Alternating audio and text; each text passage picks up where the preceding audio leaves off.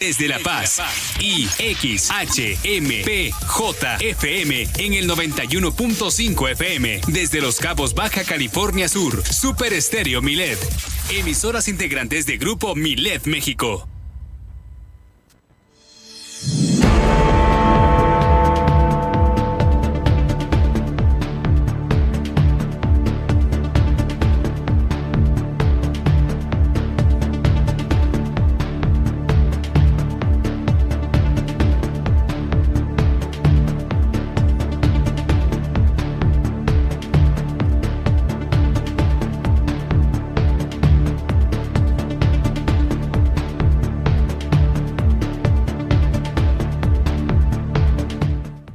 Noticias locales por Super Estéreo Miled. Bueno, ¿le gustaría a usted que tuviéramos un club atlético La Paz? Pues puede ser esto una realidad próximamente porque en unos momentos más le voy a detallar esta información.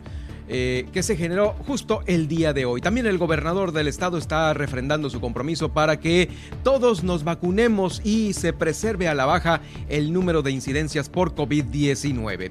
Se están suministrando primeras y segundas dosis, por cierto, a mayores de 18 años. Eh, aquí en Baja California Sur, esto debido a esta variante Omicron BA2 que puede llegar ya a estar aquí en el estado. El gobernador también anunció la construcción de nuevas carreteras para Mulegé y Los Cabos. Le voy a decir en unos momentos más, le voy a detallar los tramos de cuáles son. También recibe el Congreso del Estado una iniciativa para reformar y adicionar la ley de desaparición forzada y desaparición cometida por particulares. Esta la presentó, ¿sabe quién? El papá de Lisette, de esta pequeña que pues ya tiene muchos años de desaparecida. ¿Dónde está el truco? Sergio Villarreal, nuestro experto en temas de anticorrupción, eh, nos va a hablar ahora justo por estos eh, requisitos nuevos que ya están eh, listos, publicados para elegir al nuevo fiscal anticorrupción. El día de hoy, jueves, precisamente se publicó esta convocatoria con sus etapas y con sus tiempos. Vamos a hablar largo y tendido sobre estos los requisitos y los recovecos que ha encontrado ahí Sergio Villarreal sobre la elección del nuevo fiscal anticorrupción para Baja California Sur. Al corralón todos los cautos abandonados en el municipio de Los Cabos hay un operativo intenso por parte de la Dirección General de Seguridad Pública y Tránsito Municipal porque hay mucho, hay mucha chatarra todavía ahí en las banquetas. ¿Sabía usted que también allá en Los Cabos se roban diariamente 20 medidores de agua potable allá en Los Cabos? son muchísimos los robos que ocurren por los medidores. Sí, valen una lana, valen mucho dinero, pero qué casualidad, ¿no? Que 20 diarios, eh, ¿dónde está esta red de corrupción? A mí se me hace que pues hay varias banditas y entre ellos mismos se los venden y se los compran. También todos los edificios del centro histórico de Los Cabos deben de cumplir con el reglamento, asegura el alcalde de Los Cabos. También las escuelas donde hubo brotes de COVID no deben de regresar aún a las aulas. Esto lo dice Adriana López Monge. Vamos a ver qué dice la presidenta regional de padres de familia, porque eh, pues si bien es cierto, debe de haber una contención en casa, pero no por eso los demás alumnos se tienen que quedar eh, eh, pues sin clases, ¿no? Está interesante también este tema. Aquí en la capital del estado, bueno, siguen las, las cosas violentas. Seis, seis hombres entraron a un domicilio ubicado en la colonia del cielo y ahí golpearon a una persona que se encontraba dormida con un bate. Imagínese usted qué terrible despertar, ¿no? Eh, esto sucedió aquí en la capital del estado, en Comondú. Se va a realizar el primer torneo infantil de pesca de orilla. Esto va a ser en San Carlos y va a estar padre para todos los pequeños. Si usted tiene eh, pues ganas de llevar a, su, a sus hijos, a sus hijas a practicar esta pesca de orilla en Comondú. Ah, va a haber el primer torneo infantil. Le voy a dar a conocer en unos momentos más los detalles. También haciendo el recorrido por los municipios Loreto y Todos Santos ya forman parte de este billete de la Lotería Nacional alusivo a los pueblos mágicos y que va a eh, darse este, este, esta rifa de 21 millones de pesos. Con esto, ah, también el día de hoy. Hoy es, eh, recibimos la visita de la psicóloga infantil Pilar de Luna y nos va a platicar qué tan importantes son las reglas del hogar, la disciplina y las rutinas del orden para los pequeñines y qué pasa cuando no se siguen. Con ello, Pilar de Luna, pues la vamos a tener aquí en unos momentos más en el estudio. Así iniciamos el día de hoy, Miles Noticias, Baja California Sur.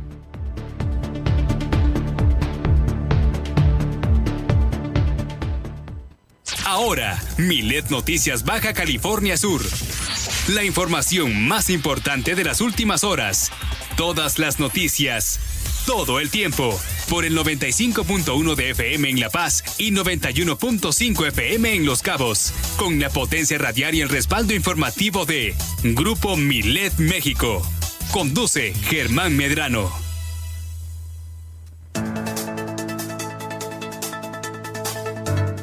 Y en este momento nos enlazamos hasta la estación hermana de Los Cabos a través de Super Estéreo Milet 91.5 FM desde la zona dorada del malecón de La Paz, Baja California Sur, ciudad capital, para llevarle a usted estos 120 minutos de información local que se generan aquí en nuestro estado.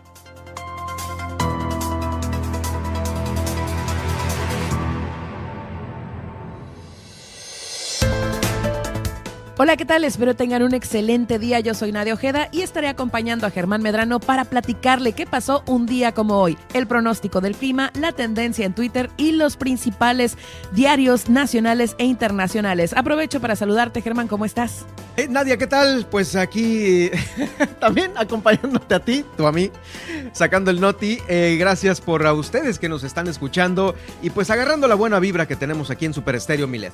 Por lo pronto le invitamos a que nos siga en Twitter, estamos como arroba Germán Medrano, en donde estamos haciendo esta transmisión en directo, y en Facebook, en donde nos podrá encontrar como Germán Medrano Nacionales, en donde quedará este live de la emisión de hoy, además de las plataformas que usted ya conoce muy bien, en Twitter, Facebook, Spotify, iHeartRadio, TuneIn, Seno, FM y Alexa. A mí me pueden encontrar en redes sociales como Nadia Ojeda Locutora, esto en Facebook y en Twitter como arroba guion bajo Nadia OB.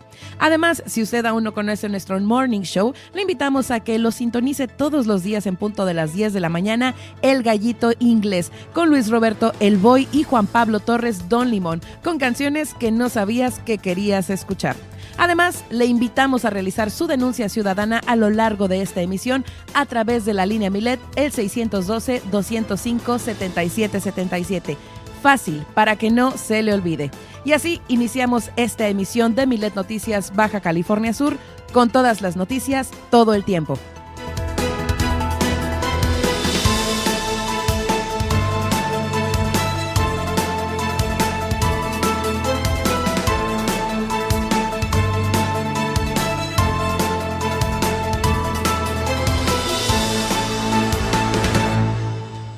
Pues ahí está, ya iniciamos el noticiero el día de hoy, esperemos que nos acompañen en estos 120 minutos. Saludos a todos los que nos escuchan en Los Cabos, en Cabo San Lucas, en San José del Cabo, eh, todos aquellos que van en Uber, en Didi, pues en las diversas plataformas, bueno, no, en el carro, que le da el servicio de las diversas plataformas, pues aquí estamos acompañándolos a través del 91.5 de FM en Los Cabos y por supuesto también en la Paz aquí en la capital del estado a través del 95.1 de FM. Bueno, vamos a iniciar con este viaje que Nadia Ojeda nos tiene preparado. Eh, todos los días eh, de la mano nos vamos a ir al pasado. Nadia, ¿qué tenemos en un día como hoy? Muy bien, pues iniciamos este viaje en 1509, que es cuando Enrique VIII asciende al trono de Inglaterra por la muerte de su padre. Enrique VIII ostenta hasta nuestros días pues el título del rey, del rey inglés más polémico de todos los tiempos, el cual tuvo seis uniones, una de estas con Ana Bolena, quien fue ejecutada y además fue madre de Elizabeth I, la reina virgen. Enrique rompió relaciones con la Iglesia Católica e introdujo el cambio a la orden protestante. Ese Enrique era un loquillo. Era un loquillo y pues yo creo que Tiro por Viaje una vez por mes protagoniza nuestro viaje al tiempo, ¿no? siempre lo tenemos muy bien. Le vamos a poner, a prender una veladorcita, ¿ves? Sí. Ahora vámonos a 1889, que es cuando en México muere Sebastián Lerdo de Tejada, abogado y político liberal, quien fuera presidente de la República entre 1872 y 1876. Vamos ahora directamente hasta 1901. En Mochitlán Guerrero inicia el movimiento armado contra la reelección del gobernador estatal, legitimado mediante el Plan de Zapote, es un antecedente del descontento político y social de la Revolución Mexicana. Ahora vamos hasta 1914, continuamos en nuestro país, porque hoy es aniversario de la gesta heroica de la defensa del puerto de Veracruz. La invasión de Veracruz pues fue uno de los muchos intentos de los Estados Unidos de América por intervenir en el proceso revolucionario de México. Sin embargo, México salió airoso de esta prueba y pudo consolidar su revolución. Ahora vámonos hasta 1915. Hoy, un día como hoy, nacería eh, Anthony Quinn, actor, director y productor mexicano-estadounidense de cine, que también es escultor y pintor y recibió múltiples galardones, entre ellos dos Oscar en 2001. Ahora vámonos a 1918, que es cuando nace El Barón Rojo quien fue piloto que consiguió derribar 80 aeroplanos enemigos durante la Primera Guerra Mundial. El Barón Rojo, eh, pues por su nombre Manfred, eh, impuso un estilo particular en la aviación de guerra por caracterizarse con esta habilidad del zigzag. ¿no? Por ¿Ah, manejar su avioneta en zigzag. No, no recuerdo una película de que, donde hable del, ¿verdad? Yo tampoco. No, solamente recuerdo Snoopy.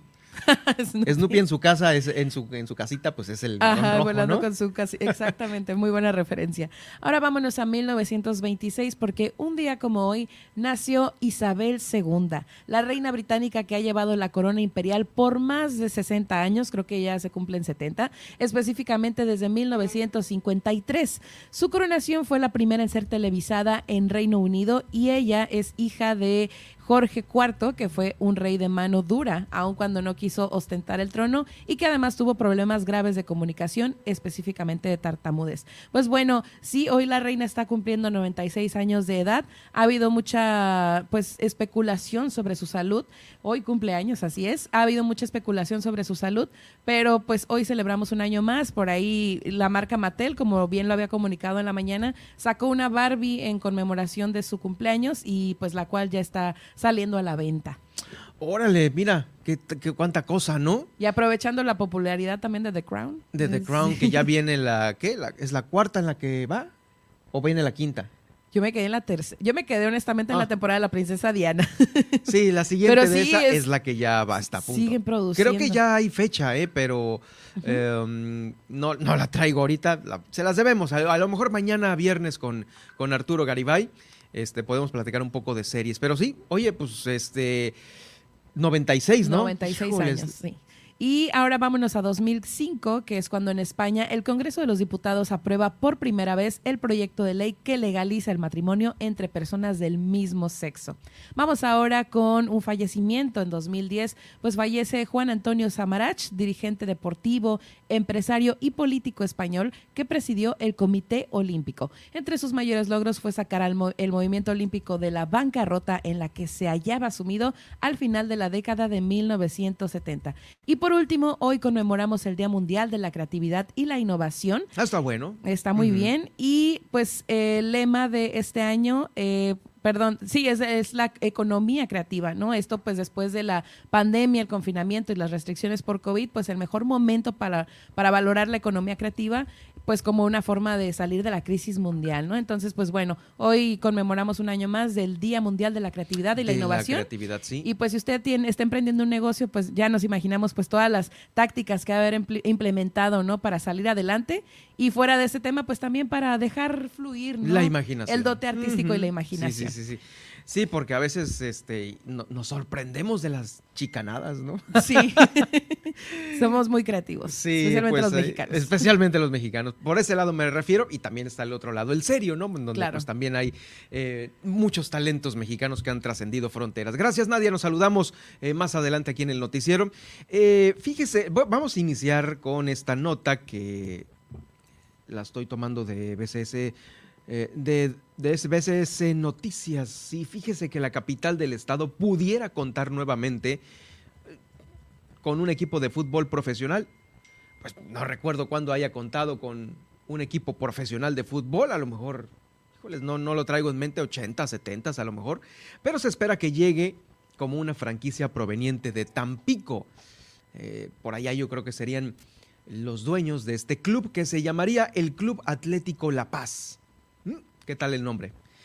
Conviene mencionar que estas especulaciones se, derivaron luego de que el grupo Olergi, dueños de El conjunto Jaiba Brava, Santos y Atlas Fútbol Club anunciaron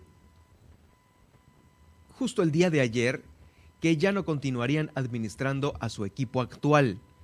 Eh, la declaración fue la siguiente, he decidido suspender su participación en la Liga de Expansión con el Fútbol Club de Tampico, Tamaulipas, por lo que se encuentran explorando posibilidades distintas para continuar en el futuro de esta franquicia. En redes sociales comenzó a darse este rumor que este conjunto tan pequeño habría de ser trasladado a otra ciudad para ser administrada por otros administradores, por otros eh, empresarios. Entre sus posibilidades se mencionaba también el regreso del Cruz Azul, los tiburones rojos del Cruz Azul o los jaguares de Chiapas. Son los que no están ahorita vigentes en el fútbol mexicano, en las grandes ligas, pero sí se recuerdan en alguna ocasión eh, que estuvieron vigentes. La información se amplió hasta indicarse que también estaría tomada en cuenta la capital de Baja California Sur, La Paz, y estaría tal vez dándose el nombre de Club Atlético La Paz. Se estima que los interesados en traer este proyecto aquí a la capital son los mismos a cargo del proyecto eh, de Mazorqueros de Ciudad Guzmán, que juegan en la Liga Premier Serie A. Por su parte, en las redes sociales de este nuevo club ya pues empezaron las felicitaciones y también hacerse estos eh, mm, proyectos deportivos para la ciudad. Algo nuevo está por llegar a La Paz, es como citaba la última imagen publicada el día de ayer por la noche. En esta la página del club, al mismo tiempo que agregaban el hashtag Somos Pasión eh, y con la PA y la Z en mayúscula. Pues eh, me parece que mercadológicamente está muy bien manejado, tanto el hashtag Somos Pasión como el nombre del Club Atlético La Paz también se oye muy bien. Eh, no dude en entrar a esta. Eh, al parecer así ya se llama en Facebook. A ver, Club Atlético La Paz en Facebook, a lo mejor aparece por ahí ya creado este, este perfil en Facebook. Por lo pronto, pues bueno, son los dueños originarios de... Ahí está, sí, ya está confirmado, sí está la página de Facebook de Club Atlético La Paz. Igual y tecléele ahí, mientras no lo cachen en la oficina, pues puede eh, pues meterse a esta página. Está interesante, vamos a, a meternos pues para ver qué otras cosas están publicando sobre lo que puede venir para la ciudad de La Paz. Por lo pronto, pues bueno, también se haría falta un, eh, una cancha de fútbol profesional, ¿no? Para estas prácticas. En fin, es toda una inversión, ¿eh? Es toda una inversión. Vamos a ver qué pasa, lo seguiremos de cerca. Eh, en más información, el gobernador del estado, Víctor Castro Cosío, está haciendo un llamado para que se continúe a la baja por esta incidencia por COVID-19. Ha estado muy atento el gobernador sobre las campañas de vacunación ha refrendado su compromiso una vez más para que todos los centros de salud, bueno, más bien, tengan esta campaña e inviten a todos los que no están vacunados a irse a vacunar. La participación ciudadana es fundamental en los cinco municipios y aprovechando que estamos en una meseta baja de casos, eh, se tiene que todavía concientizar más, pues para alcanzar cifras de hasta dos dígitos, ojalá en los casos de COVID-19 que aún se están presentando en nuestro estado. Vamos a escuchar a continuación al gobernador del estado, Víctor Castro Cosío. Vamos muy bien. El esfuerzo del sector salud está rindiendo frutos.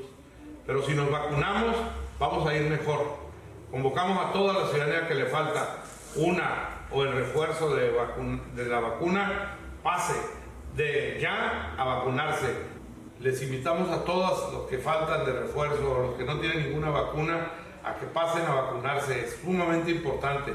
Vamos bien, nos va a ayudar a todos. Juntos estamos dando la pelea, el Estado de Baja California Sur, a seguir venciendo esta pandemia. El gobernador del estado con esta invitación nuevamente. Y es que los casos COVID se los voy a dar a conocer ahorita en tiempo real. En este momento nos estamos ubicando aquí en todo Baja California Sur con 106 casos activos. Estamos a 7 casos de ya estar en una cifra de dos dígitos, en 99 casos activos por COVID.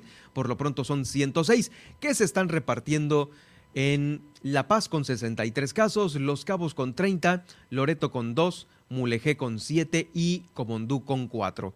En las próximas horas se va a saber si 16 casos sospechosos dan positivo o negativo aquí en Baja California Sur. También déjeme darle, vamos a ver si está actualizada la página. Sí, el día de ayer actualizaron la disponibilidad de ventiladores y mire, le doy una buena noticia.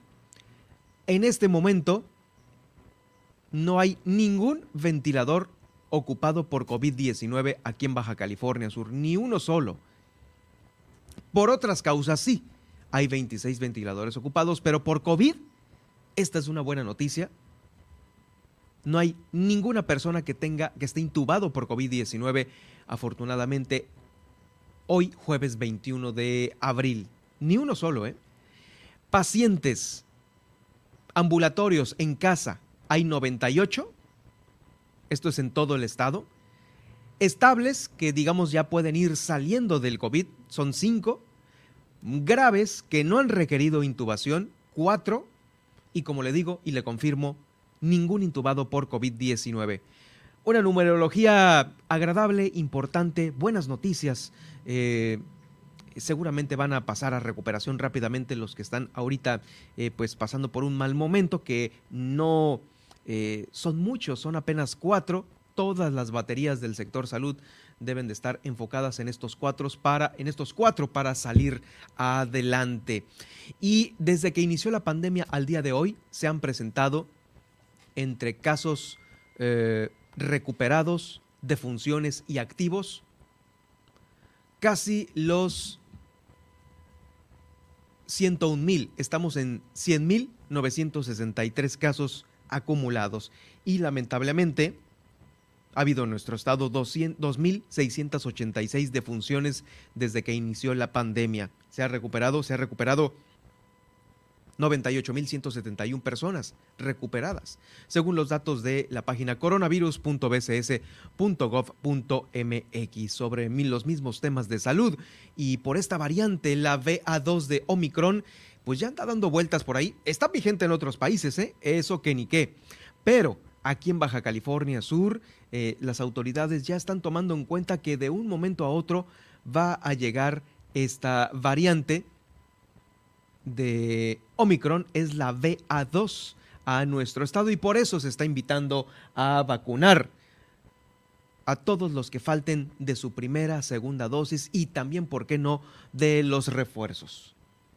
Esta semana también estaremos en centros de salud en todos los municipios y en algunas de las clínicas de todas las instituciones también. El acuerdo es que la vacunación, los sitios de vacunación se muevan a los centros de salud para que eso acerque la vacunación a la población. En este momento la vacunación sigue siendo resguardada por la Secretaría de Salud, pero con la determinación por la Secretaría de Bienestar y por las brigadas correcaminos para su distribución en todo el estado. Aquí el acuerdo ha sido que podamos tener la vacunación en los centros de salud de, de manera que las personas no tengan que desplazarse grandes distancias para poder completar sus refuerzos y sus esquemas. Y en el caso, por supuesto, de que no los hayan iniciado, que se puedan iniciar. En más información, le voy a dar a conocer que el gobernador ya ha anunciado obras, mm, carreteras para Mulegé y Los Cabos. Y pues bueno, aquí esta estrellita, no importa, pues se la pueden colgar quien sea, ¿no? Al cabo estamos pues este, gobernados en el país, en el estado, en, los municipios eh, por Morena, porque pues hay unas obras que sí son principalmente con eh, recursos federales en conjunto con recursos estatales y también municipales. Por lo pronto, la Secretaría de eh, la SEDATU, la de Desarrollo Agrario y Territorial, va a iniciar con los trabajos de pavimentación de la calle Tamarán. Es esta secretaría, pensaríamos todos que sería la de planeación urbana, pero bueno, la nota la está dando SEDATU, Desarrollo Agrario, Territorial y Urbano. Eh, que va a iniciar los trabajos de pavimentación en la calle Tamarala y en Cabo San Lucas. Se va a mejorar en mucho la vialidad en este tramo. También eh, la Secretaría de Comunicaciones y Transportes, esa Secretaría se va a hacer cargo de pavimentar de 6 a 8 kilómetros la carretera que va de San Francisco de la Sierra en el municipio de Mulegé, que estaba sin atenderse.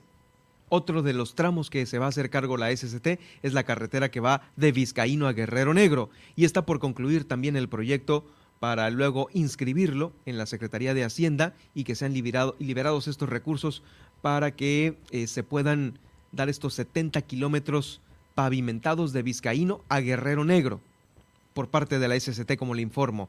Y se va a rehabilitar con señalización y también con algunas partes de pavimento eh, el acceso a Guerrero Negro. Y es que este es importante porque sí, la carretera está, híjoles, algo despedazado el acceso a Guerrero Negro. Vamos a escuchar al gobernador del estado sobre estas importantes obras para nuestro, para nuestro Baja California Sur. Tuve una reunión muy importante con el representante de la Secretaría de Comunicaciones y Transporte en Baja California Sur. Buenas noticias.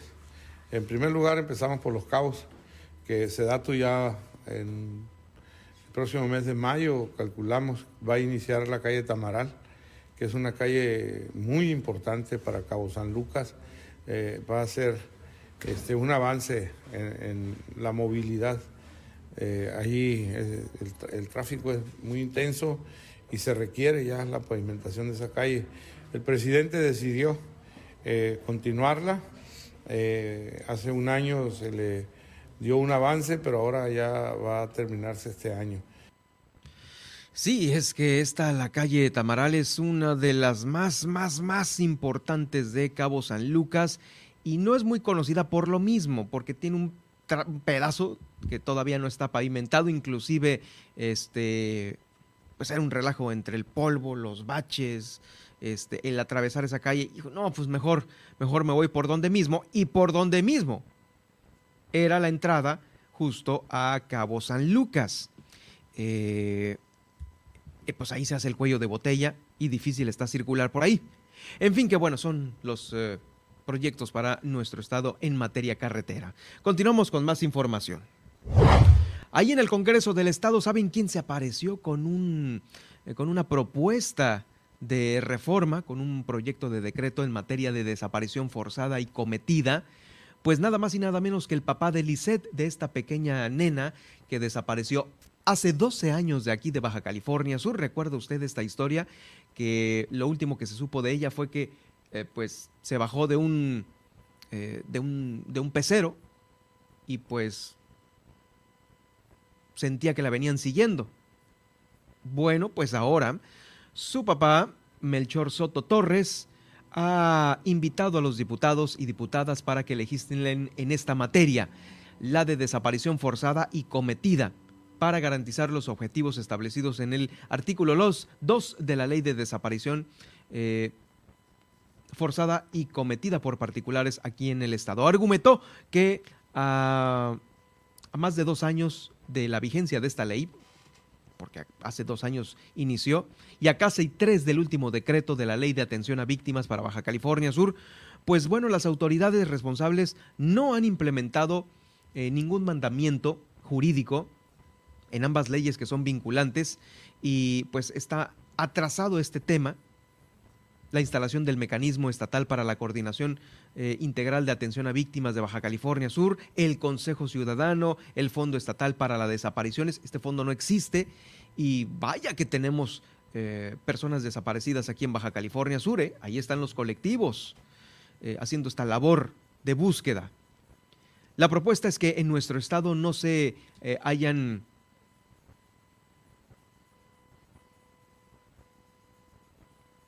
en Baja California Sur no se hayan realizado reformas a favor de los derechos de las víctimas eh, durante los últimos cuatro decretos y esto es lo que se tiene que realizar pues pronto.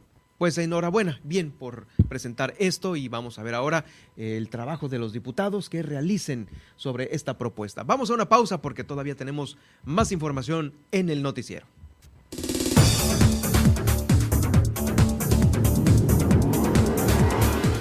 Al regresar, no se pierde el pronóstico del clima para su ciudad y los principales puntos de conectividad aeroportuaria nacional e internacional. Además, hoy toca ¿Dónde está el truco? con Sergio Villarreal, quien nos platicará sobre los requisitos para elegir al fiscal anticorrupción. Hoy, jueves, pues se publicó, se publicó la convocatoria, sus etapas y sus tiempos. Sigue con nosotros en Milet Noticias Baja California Sur. En un momento continuamos.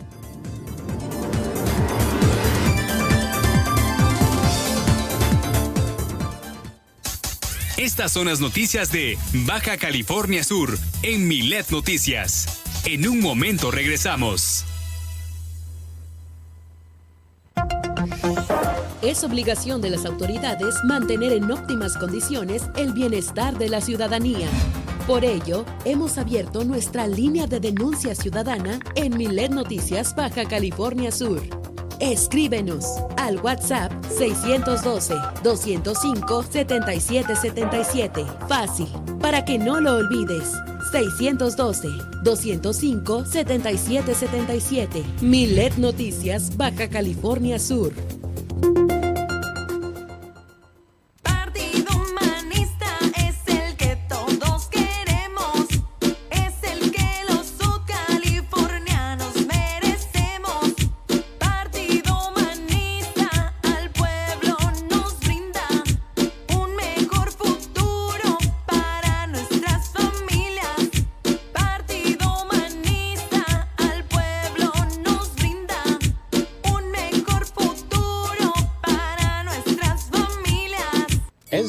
De la verdad, la prueba reina del sabor y la salud. Y arrancan. Ni las trampas del chescolín detienen al elotito. La fresa toma la delantera con su potencia natural. La media naranja reparte cariñitos.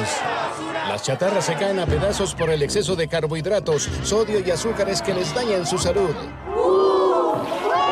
Es un cierre trepidante. Los alimentos saludables triunfan en la carrera de la salud. Come como nosotras y ponte saludable. Pura vitamina.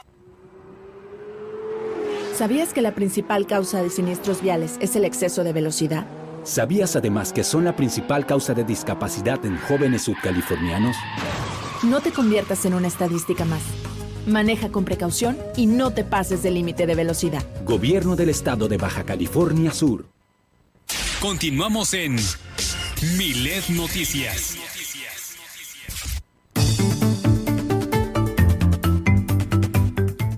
Bueno, pues usted ya prendió el aire acondicionado, ya perdida el abanico, pues eso es lo que nos va a confirmar Nadia Ojeda con el pronóstico del clima para las próximas horas aquí en nuestro estado.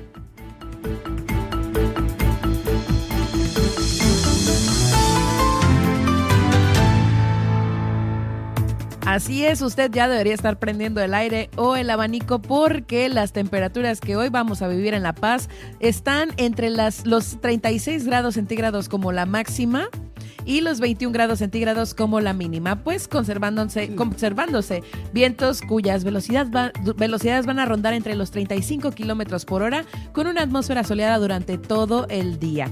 Y para el destino turístico de Los Cabos, pues también se pronostican cielos despejados y vientos de 5 a 35 kilómetros por hora, aunque las temperaturas pues no estarán tan elevadas como acá, ya que en Los Cabos pues la temperatura mayor será de 28 grados centígrados y la mínima de 20 grados centígrados. Es una diferencia muy grande entre La Paz y Los Cabos, ¿no? Sí, sí, sí, más, más templado.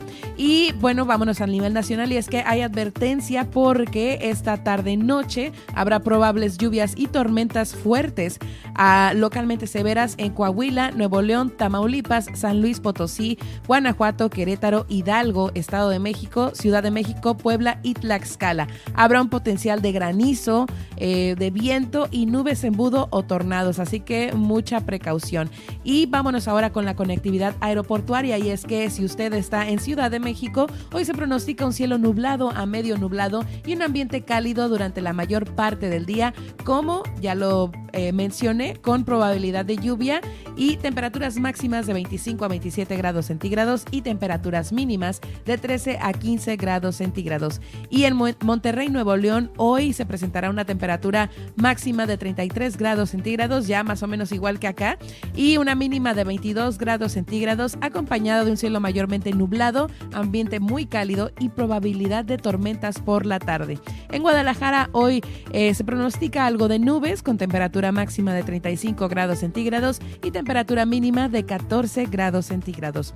Ahora vámonos a los principales puntos de conectividad aeroportuaria en Estados Unidos y es que en Nueva York hoy la temperatura máxima será de 14 grados centígrados y la mínima de 13 grados centígrados, una diferencia muy pequeña. Se está presentando lluvia débil, cielos cubiertos durante el resto del día y rachas de viento de hasta 57 kilómetros por hora.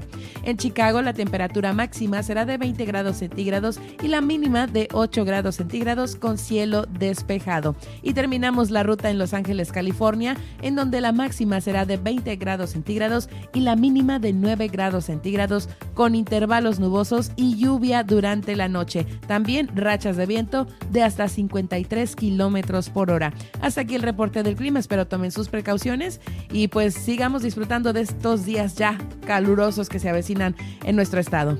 Gracias Nadia, en unos momentos más nos saludamos con el tema de la tendencia en Twitter, la mañanera y las portadas todavía, porque hay muchísima información el día de hoy en el noticiero.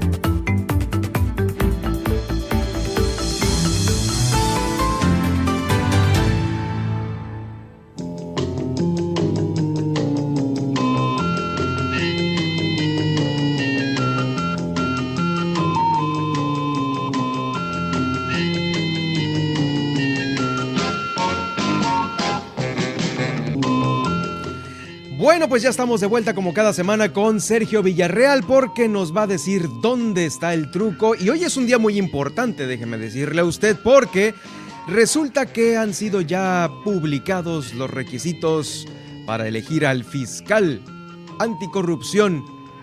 Y sobre este tema vamos a hablar y lo vamos a hablar de la mejor manera posible con Sergio Villarreal. ¿Cómo estás, Sergio? ¿Qué tal? Bienvenido. Muy buenas tardes. Y pues, ahora sí que ya llegó el día. Llegó el día, claro. Sí, finalmente la, la convocatoria para, es una convocatoria pública para la ciudadanía y que, y pues está publicada. Si recordarás, Germán, pues pasó una, un, un, un largo periodo en el Congreso en donde no se ponían de acuerdo, eh, tanto las fracciones parlamentarias, precisamente primero para elegir al comité seleccionador y finalmente ya. Al publicarse el día, el día de hoy la, la publica, en el boletín del gobierno del estado, pues ya es un documento público obligatorio y ahí se está lanzando precisamente para que los, la, las personas que tengan o piensen que tienen los requisitos cumplidos, pues pueden participar pero aquí pre, precisamente eh, quienes integran el, el, comité seleccionador de esa de para elegir por lo menos a los candidatos sí. porque son por lo menos varias etapas en la primera etapa lo integran bueno el comité que, que se va que seleccionó esta convocatoria pues lo integra un representante de la universidad un representante de la procuraduría un representante del colegio de abogados y un representante del poder del, del poder judicial. Son los los representantes que, que integran esta esta situación. Ahora quiénes que se sientan con derecho pueden ser pues y qué requisitos piden pues de manera general son los que eh, primero ser licenciado en derecho tener ser ciudadano mexicano. Esto quiere decir que cualquier persona que tenga esos dos derechos puede, puede participar. Tener 35 años cumplidos el día de la asignación. Uh -huh. Y aquí haría una, una situación. A veces parece que estas convocatorias deben estar bien establecidas porque ya tenemos amargas experiencias. No sé si recuerdas cuando se eligió en su momento al, al presidente de la Comisión de Derechos Humanos. No es este, en donde hasta se fuera amparo, porque finalmente los requisitos no estaban bien establecidos y causaban eh, cierta diferencia. Sí, les faltaba. Entonces, sí, aquí dicen tener 35 años cumplidos el día de la asignación. Pues esto quiere decir que lógicamente los que tengan 34 para abajo, pues no entran. Pero también los que tengan 37 para arriba, pues entrarán o no entrarán, porque además es tener 35 años. Pero bueno, eso ya se aclarará. sí, claro, sí, sí. Eh, ser de notaria y buena reputación y no haber sido condenado en sentencia irrevocable por delitos. Esto lo acreditas precisamente con tu carta de no antecedentes penales y carta no administrativa que te dan los kioscos ahí que están afuera de, de, los centros comerciales. ahí la puedes pedir. La otra es de no antecedentes administrativos. Así es, oh. así es. Es por si tuviste algún llamado de las contralorías o de las auditorías, ¿no? Exactamente. A, haber cumplido el servicio militar, que finalmente eso ya es un requisito que ya no debe ser pedido, pero pues aquí, aquí lo siguen pidiendo y, y con y aquí lo tienen. Gozar de buena salud, abstenerse del uso de sustancias psicotrópicas. Esto quiere decir que no te puedes, eh, te debes de practicar un examen antidoping y presentarlo en tu solicitud de, participación. Eh, y, te digo, así de manera general, lo, lo interesante de esto es que también piden dos cartas que avalen la buena reputación del candidato y esta debe de ser expedida por universidades públicas, privadas o organizaciones no gubernamentales o asociaciones civiles.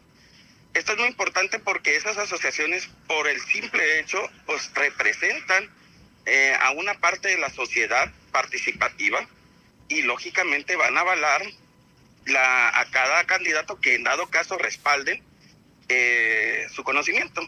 Y no simplemente lo tienen que respaldar con una carta de recomendación. Yo creo que el que es candidato tiene que eh, valorarse esas asociaciones con su currículum, su trayectoria, su buen comportamiento, no sencillamente, sabes que lo conozco y ya, sencillamente que lo respalden porque ese es un, un empujón más para que realmente se, sea ciudadano el fiscal que se va a elegir y alejar un poco lo que es la política de lo que es ser un candidato ciudadano que a este fiscal anticorrupción. Esas entidades deben de ser plenamente reconocidas este, como entidades públicas o privadas, Sergio.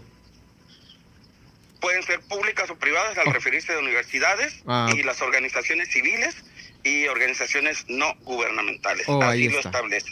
Muy bien. Entonces, este, aquí lo que, lo que veo más interesante, Germán, es de que va a llegar el momento eh, todos los que cumplen el primer requisito y lógicamente van a ser sometidos al comité seleccionador, van a, van a ver, este, van a pasar un segundo filtro a una entrevista. Entonces solo los que pasan entrevistas que tienen estos documentos. Pero se les pide un, requisito más, es el someterse al examen de control de confianza. Y aquí y aquí lo aquí todavía no está clara, yo creo que se va a aclarar en la junta de aclaración que va a ser el 2 de mayo eh, ahí en las oficinas del Instituto Interdisciplinario de Ciencias Penales. Eh, ¿Por qué? Porque ese examen de control de confianza lo debe hacer un centro federal de control de confianza. Y pues lógicamente aquí en Baja California Sur no tenemos un centro federal. El centro federal está en la Ciudad de México. Pero ahí dice en la, en la dice en la en los requisitos que tiene que ser federal porque creo que está certificado nada más el de aquí, ¿no?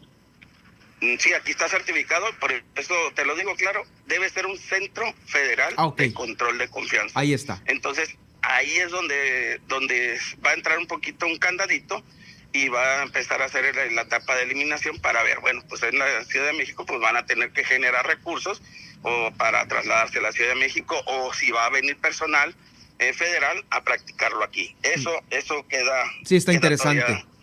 Abierto. Entonces, de, la, de las observaciones, pues ya dijimos de la, de la, de la edad, también manifestamos de los, de los votos, cuando ya hayan, hayan pasado, y el periodo.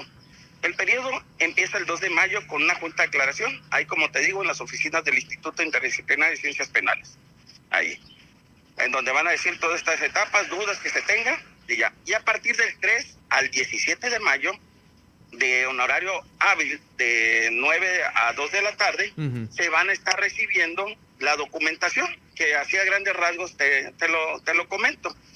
Y a partir de ese periodo van a analizarlo y lo que más se va a tardar es los candidatos que ya pasen a la entrevista individual, se tendrán que esperar porque los van a someter a el examen de control de confianza en un centro federal de control de confianza. Esos exámenes, quiero decirte que no son muy rápidos. No, pero no, no. pues sí, sí, o sea, tardan su periodo, también los eh, federales tienen su programación y pues si en dado caso dan preferencia, pues ojalá sea muy rápido, pero en, la, en lo tradicional tardan en darse esos resultados y son exámenes toxicológicos, examen psicométrico, examen psicológico, en donde se tiene que someter y entorno social en donde se tienen que someter los diputados. ¿Y en algún momento utilizan mm, como el, polí el polígrafo? Todavía se, eh, todavía se utiliza y es de hecho la herramienta más fuerte Ajá. para descartar o aceptar algún candidato. Oh. Ese es el polígrafo, okay. ¿sí? Eh, ahí lo tienen. Y finalmente, bueno, ya que se pasaron a la eliminación y todo, otra cosa que veo, Germán, de que no se menciona la inclusión eh, de, de, participación o inclusión de género que se debe de manejar ya de manera general en cualquier convocatoria. Eh, aquí pudiera ser una salvaguardia porque es puesto de primera creación y pues van a tener las mismas oportunidades hombres y mujeres. Pero en el común de la sociedad siempre habla del fiscal anticorrupción, no habla de la fiscal oh, claro, sí, sí, sí, sí, sí. Entonces, las mismas oportunidades va a tener una mujer que un hombre. Entonces, y eso lo debe considerar el Congreso cuando ya le llegue la, la terna, porque finalmente se tienen que ser tres y, y aunque tengan los mejores promedios, debe, debe de considerarse el, el, género para que participe en esa, en esa, en esa contienda. En esa, selección, sí. Entonces, eh, todo, hasta ese momento todo lo tiene el comité, el comité eh, de selección, ya que designa a quiénes son los tres candidatos y tenga los resultados, porque pueden ser 10 que hayan pasado el comité, el, el control de confianza, pero únicamente el comité va a seleccionar a los tres que tengan el mejor perfil y esos tres ya quedar a condición del, del, comité seleccionado, que es lo que lo va a mandar a la, a la Junta de Coordinación Política de ahí del Congreso del Estado. Y ahí es donde el Congreso no tiene fecha, pero únicamente dice que lo pasará al Pleno para su discusión y en su dado caso eh, votación de esos tres perfiles que llegan a la última recta. Ahí en el Congreso, cuando estén con los diputados en el Pleno, estas, estos tres perfiles, eh, va a ser una, eh, una votación obviamente eh, en urna, secreta, como regularmente se, se utiliza ahí en el Congreso, ¿no? Sí, sí, sí, sí, exactamente. Y dice únicamente que obtenga la, obtenga la votación requerida. Pero la votación requerida, como la mayoría podemos, tenemos por la mayoría más uno, entonces, si son 21 diputados, pues tendríamos que tener una votación pues mínima de arriba de 11 votos para que el candidato sea, sea sometido.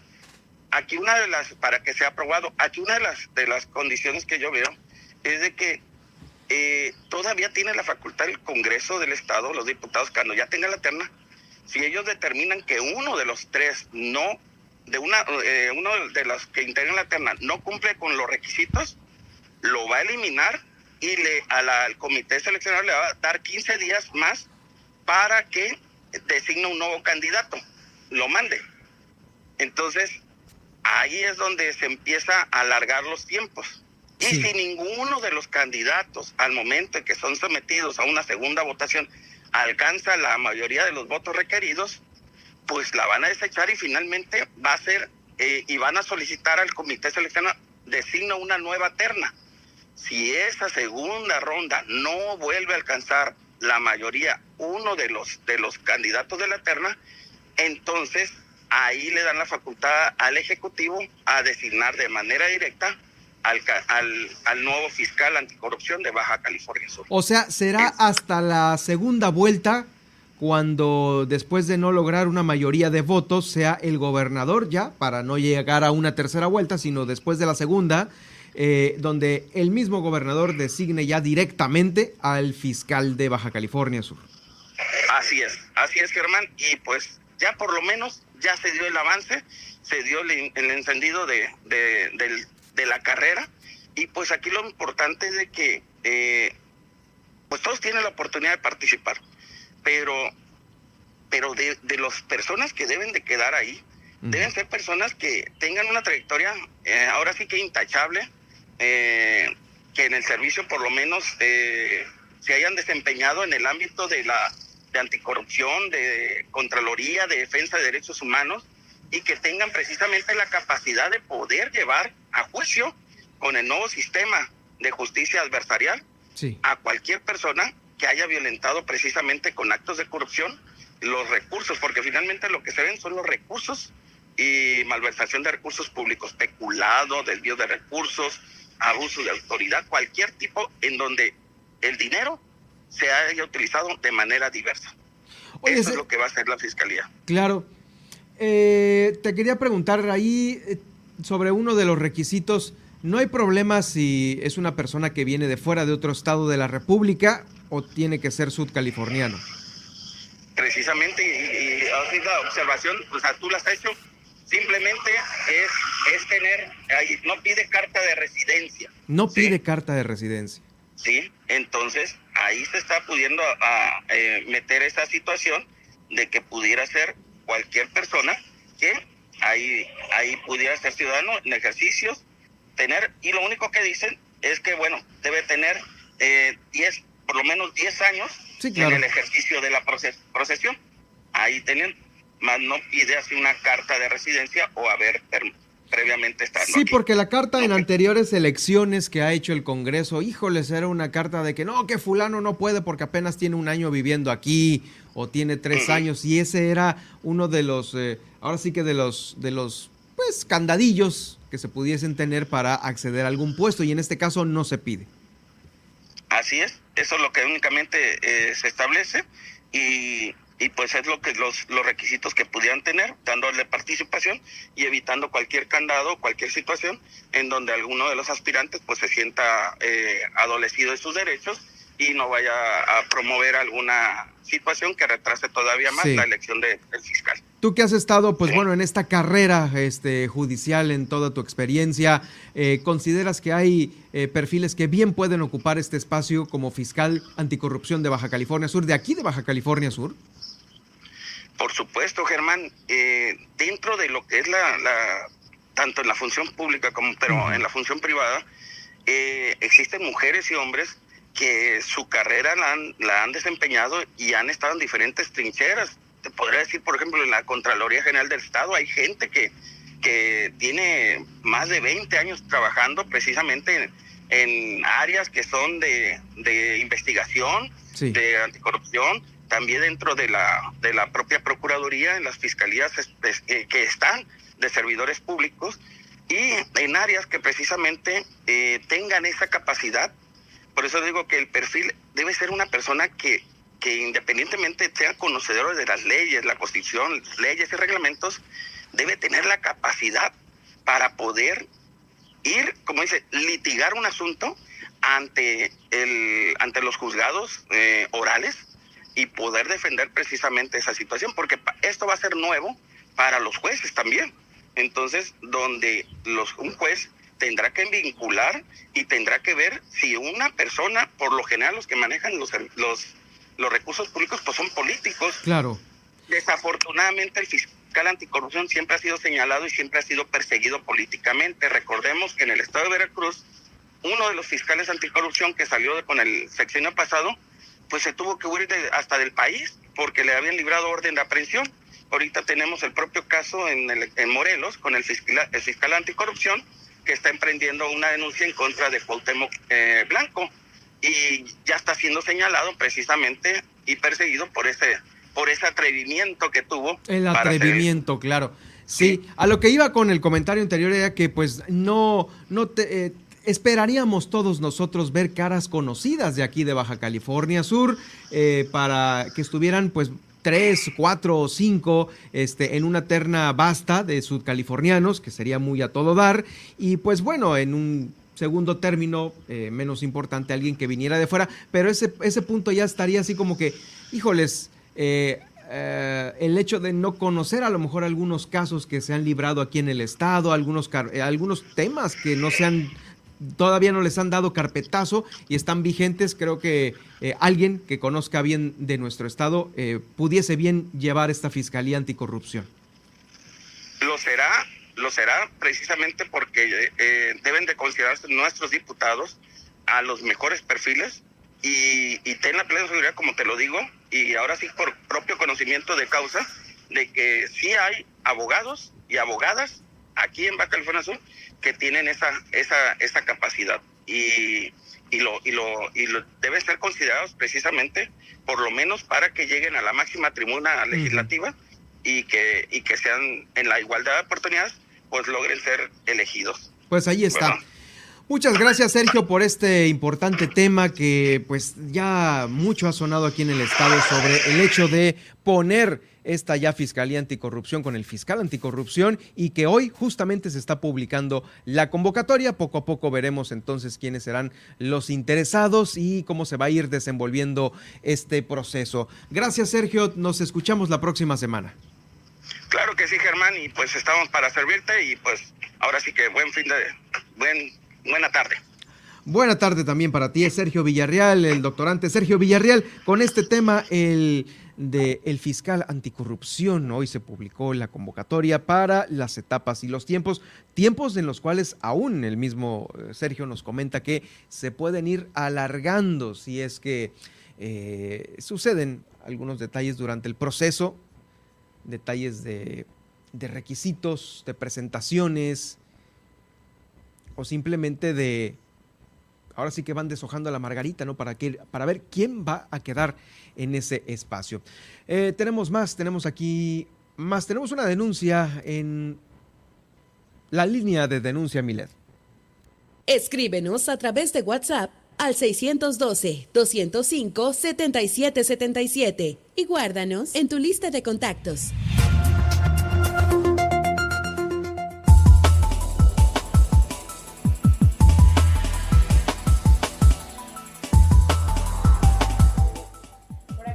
Hacen llegar, por acá nos hacen llegar un mensaje a nuestra línea de denuncia ciudadana 612-205-7777. Nos escriben, buenas tardes, un atento llamado, servidor público alumbrado, ampliación 20 de noviembre, 16 de septiembre, reforma bordo. Nos tienen olvidados, lámparas fundidas, saludos.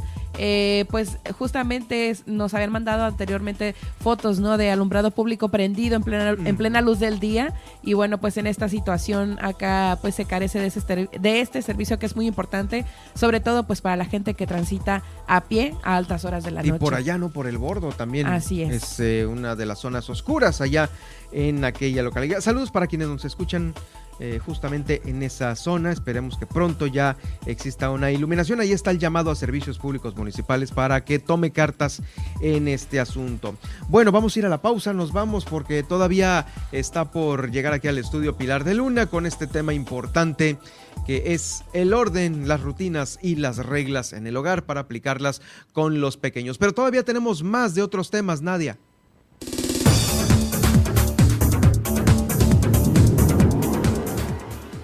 Al regresar, no se pierde el resumen de la mañanera y la tendencia en Twitter. Estados Unidos envía ayuda económica a Ucrania y el influencer Juan Pazurita abre su taquería a domicilio. Lo tundieron en redes. Además, no se pierde el recorrido por los municipios de nuestro estado y el enlace con nuestra corresponsal en Los Cabos, Guillermina de la Toba. Escuelas donde hubo brotes de COVID no deben regresar aún a las aulas, así lo indicó Adriana López, presidenta regional de Padres de Familia. Además, en La Paz, seis hombres entraron a un domicilio ubicado en la colonia del Cielo, donde golpearon fuerte y repetidamente con un bate de béisbol. Acompáñanos en la segunda hora de Milet Noticias Baja California Sur. En un momento regresamos.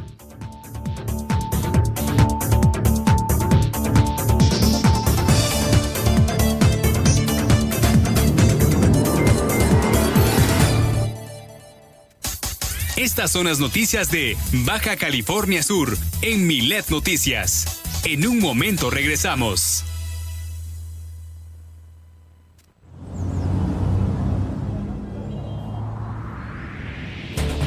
Si en este momento vas manejando por una calle que es de un solo sentido, por favor, pásate al carril derecho si es que llevas una velocidad baja. Pues el carril izquierdo es para una circulación más rápida. Eduquémonos como ciudadanos. Porque en Super Estéreo Milet queremos una mejor ciudad. Cambiemos, cuidemos y mejoremos la paz. Esta es una campaña propia de Grupo Milet en beneficio de Baja California Sur.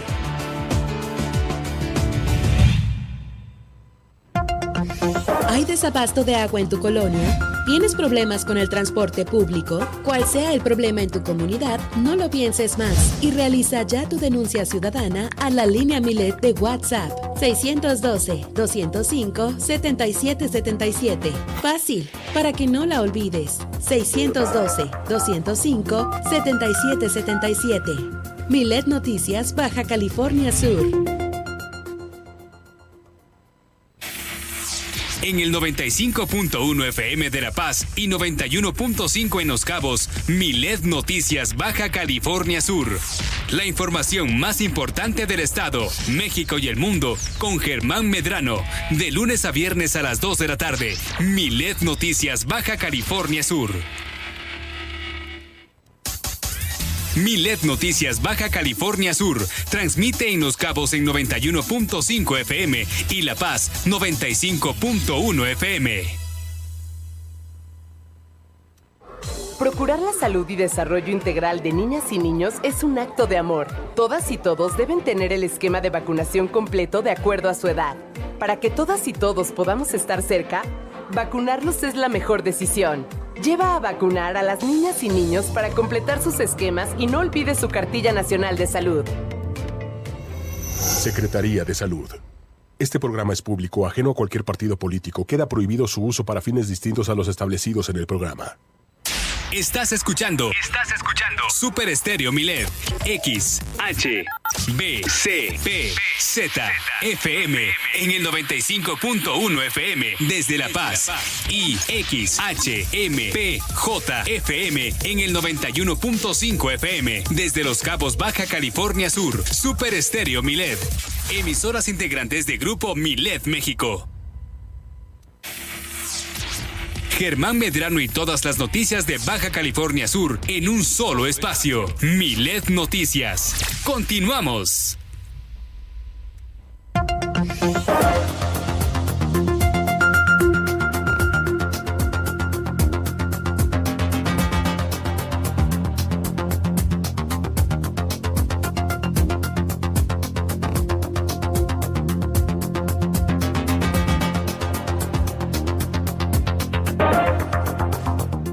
Bueno, hay novedades, hay novedades en la mañanera. En la mañanera siempre hay novedades. Y Nadia Ojeda nos la platica a continuación, al igual que la tendencia en Twitter.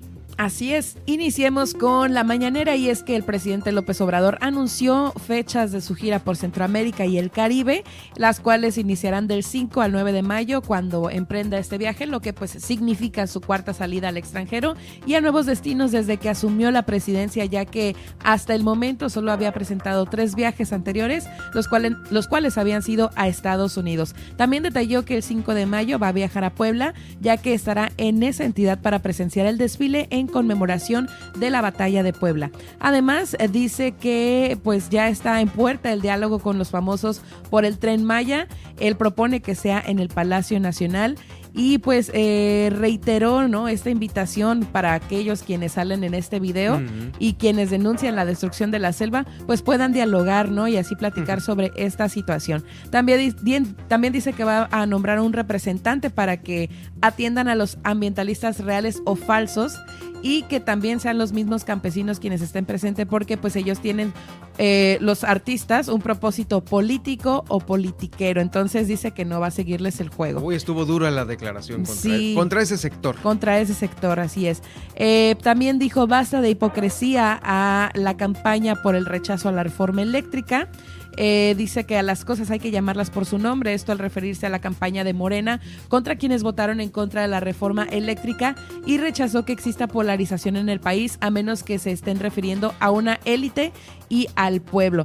O sea, está, en este caso está eh, apoyando esta campaña que te había comentado. Pero después de la consulta el día siguiente, acuérdate que dijo, no, ya, listo, que lo haga si acaso el los próximos que vengan detrás de mí, pero hasta aquí pero llegué. Sigue dando guerra. Pero sigue, pues ahora se está subiendo al tren del partido político. Ah, sí, ah, sí, claro. Y fíjate, se me olvidó platicarte que en el momento en el que dieron de alta la página del tendedero virtual, a las tres horas la tumbaron. La bajaron. La bajaron porque no estaba bien hecho lo que estaban haciendo. No logré entender si fue una situación de eh, cuestiones como mm, técnicas. O hackeo. O hackeo, oh, sí, pero sí, ya, ya la dieron de baja. Eh, además, eh, pues grupo informan que el grupo antinarco disuelto estaba infiltrado por la delincuencia, así lo dijo el presidente, y pues este grupo antinarco trabajaba de la mano de la DEA y fue disuelto hace más de un año, el cual pues estaba infiltrado en la delincuencia, así lo reveló el presidente, quien además de estar, descartó afectaciones con Estados Unidos, ya que dijo que hay una buena relación y con respeto. También eh, pues reportaron eh, que detuvieron a El Boliqueso. El Boliqueso. Sí, el capo colombiano que fue deportado ayer pues tras ser detenido en Ciudad de México. Eh, pues el capo colombiano Edward Giraldo fue deportado ayer tras ser detenido por la Marina en, en Coyoacán, en la Ciudad de México, así lo dijo el presidente en su mañanera, quien pues también agregó que se trata de un personaje famoso en Colombia y en otras partes. Además, el presidente llamó a garantizar voto libre en la elección del sindicato de la UNAM para que pues eh, dice para que haya voto libre y secreto y todo el proceso sea democrático, por lo que pues también exhortó a los trabajadores a rebelarse y a denunciar irregularidades. Últimamente llama mucho a esto, ¿no? A rebelarse para ir en pro de, la, de la, justicia y la pues democracia. Así, así le fue a Trump, ¿eh? Aquella vez con el tema del Capitolio. Es como un tanto negativo el mensaje. Además, por último, pues López Obrador también le pedirá a Claudia Sheinbaum informar sobre la situación de la Universidad Autónoma de la Ciudad de México, esto tras presunto desfalco y obras inconclusas. También agregó que si es cuestión de presupuesto, su gobierno dará partidas para cumplir con estos propósitos de concluir las obras de nuevos planteles. Ahora pasando a las tendencias de hoy, les platicaba que Estados Unidos anunció una nueva ayuda económica y militar a Ucrania, así lo anunció el presidente Joe Biden. Eh, esta ayuda pues consiste en 800 millones de dólares en apoyo militar y 500 millones más en la ayuda económica. Además, el presidente de España, Pedro Sánchez, viajó para reunirse con eh, Volodymyr Zelensky y se comprometió también a enviar apoyo humanitario y de armas. En las últimas horas pues se han intensificado los ataques, los ataques en Mariupol y las autoridades rusas aseguran que han tomado posesión de la ciudad. Eh, pues también el presidente ucraniano reconoció la situación como difícil y afirmó que hay miles de civiles atrapados. También les comentaba en tendencia que está este influencer Juan Pazurita y es que lanzó su línea de tacos a domicilios no solo en México, sino como en, en otros países de Latinoamérica, por ejemplo Colombia, a lo cual pues ya lo están tundiendo en redes porque pues dicen que son tacos muy caros. Eh, aproximadamente cada taco cuesta 43 pesos más el servicio de envío de a domicilio y que están malísimos. Taco 43 pesos? Sí, cada taquito.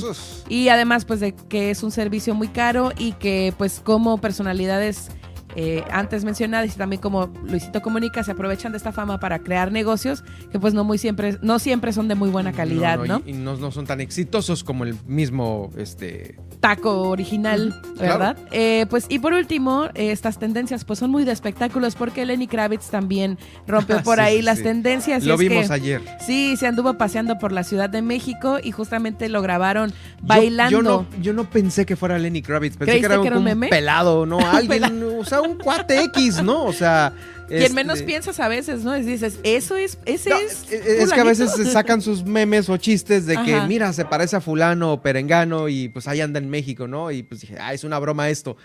No, luego ya empecé a ver que sí estaba de visita. Lo en su cuenta, eh, pues, eh, certificada y justamente lo grabaron bailando por ahí en Mixquack y también con mariachis, así que pues vino a comer taquitos y a bailar el buen Lenny Kravitz. Y pues con esto terminamos las tendencias del día de hoy seguiremos pendientes a ver si sale algo de último minuto. Sale algo. Hoy antes de pasar a otra cosa, antes de desconectarnos de, las redes sociales, ahorita estábamos checando el tema de la página, ¿no? La página del Club La Paz o como Del At- Club Es que hay dos, Atlético ¿no? La Paz. Exactamente. Es que ya saben que compartimos nombre con La Paz Bolivia, ¿no? Y a veces nos salen, si buscas como algún eh, negocio o servicio, te, Te salen los páginas de allá. Pero ya está, copié el hashtag de la nota que compartiste y lo pegué en, Facebook y ya me salió la página original. Tiene muy poquito alcance, así que eh, por eso está O sea, difícil. está recién creada. Está recién creada, Sí, porque no nos salió la primera Club, uh, No. Club La Paz, ¿no? Sí, te digo, lo busqué por el hashtag de Somos Pasión y los encontramos como Club Atlético La Paz. Entonces es Atlético, Club Atlético, Atlético. La Paz. Así y es. ahí le va a aparecer a usted la, eh, la página original de este proyecto que se avecina para la capital del estado. Gracias, Nadia. Gracias. Bueno, nosotros vamos a continuar con el recorrido que hacemos por los municipios de Baja California Sur. Eh, hay 72 horas de, mm, pues ahora sí que de aviso, sobre aviso no hay engaño. Y es que en Los Cabos, la Dirección Municipal de Tránsito, en atención a todos estos reportes ciudadanos, para los que me escuchan por allá, eh, pues ha habido muchos reportes sobre este abandono de autos en las banquetas, en las calles ahí, y están ahí carros viejísimos, empolvados, otros que son pura chatarra. Pues ya el personal de la Dirección de Tránsito les da 72 horas, señoras y señores, para que quiten de las vialidades estas chatarras. Así lo dio a conocer el titular de esta área, Marcelo Cota Cota. Fíjese que esto radica y viene sustentado en el artículo número 70, donde ahí se refiere que se debe de retirar de la vía pública todo vehículo que se encuentre en condición de abandono, de lo contrario será remitido al corralón, una estrategia del gobierno de los cabos para que se cuente con una mejor imagen veal. Eh, hasta el momento hay 62 infracciones que ya se han aplicado a algunos ciudadanos que tienen ahí, o bueno, se han aplicado a los dueños de estos autos que dejan ahí en la, en la vía pública y eh, son abandonados vilmente, ocupan espacio importante, se convierte también en escondite de maleantes, de alguna fauna nociva, pues no sé, eh, generan suciedad, inseguridad y mala imagen. Sobre ello, pues bueno, este tipo de acciones se seguirán y se van a continuar en el municipio de Los Cabos para que aguas, ¿eh? ya le dan 72 horas para que quite ese carro. Si no, ¿qué es lo que va a pasar? Primero una multa y luego lo van a remolcar con una grúa hasta el corralón, hasta los corralones de la Dirección General de Tránsito Municipal de allá a Los Cabos. Quiere ponerle el dedo a su vecino que cómo, cómo lleva tiempo su auto, su chatarra ahí frente a su casa. Ah, pues aquí le tengo el número, apúntele ahí. Usted puede realizar este reporte sobre los autos abandonados allá en Los Cabos al 624-145-7450. 624-145-7450. Este número es de San José del Cabo y para el de Cabo San Lucas, ahorita le voy a dar el número, es el 624-145-7415. 624-145-7415 en Cabo San Lucas y en San José del Cabo 624-145-7450 para que lo tome en cuenta.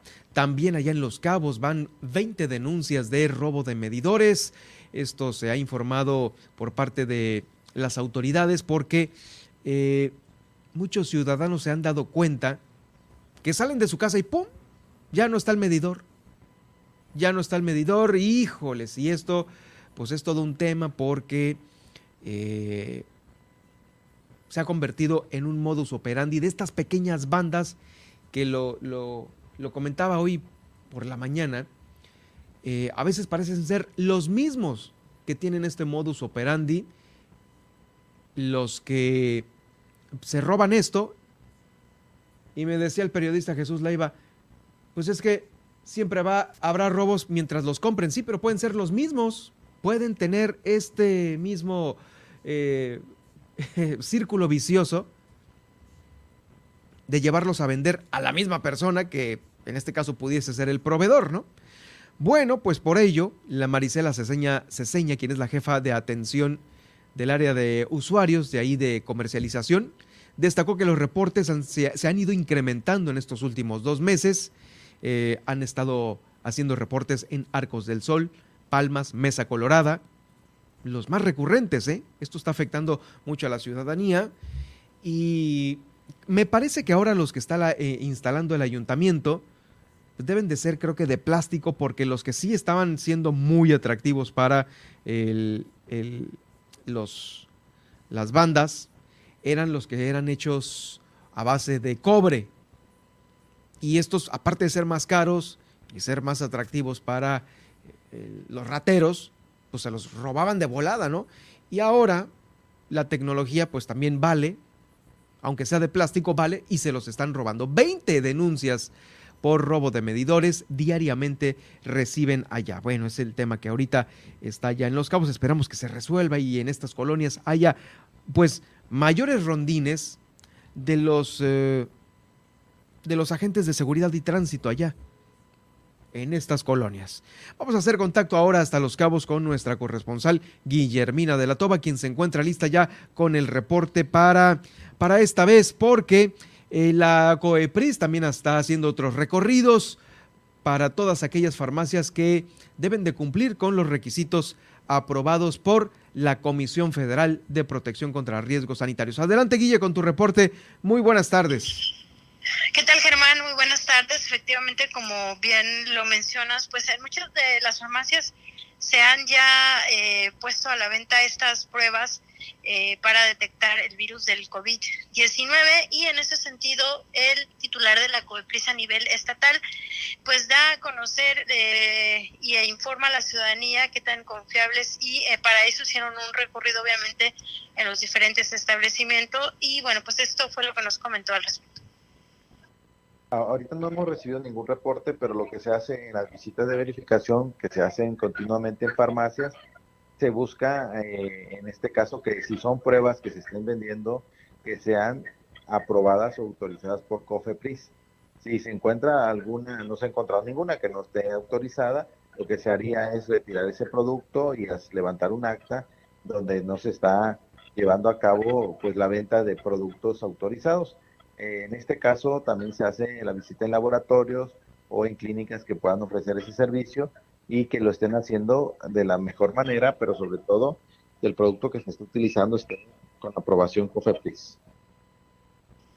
Y más información, eh, comentarles, bueno, pues con respecto a, la siguiente información, en el centro histórico de aquí de San José del Cabo, pues obviamente existe un reglamento en el que todos los propietarios deben de respetar, hablando pues del tipo de, de edificios, eh, de cómo deben de ser pintados y todo ese tipo de, situaciones.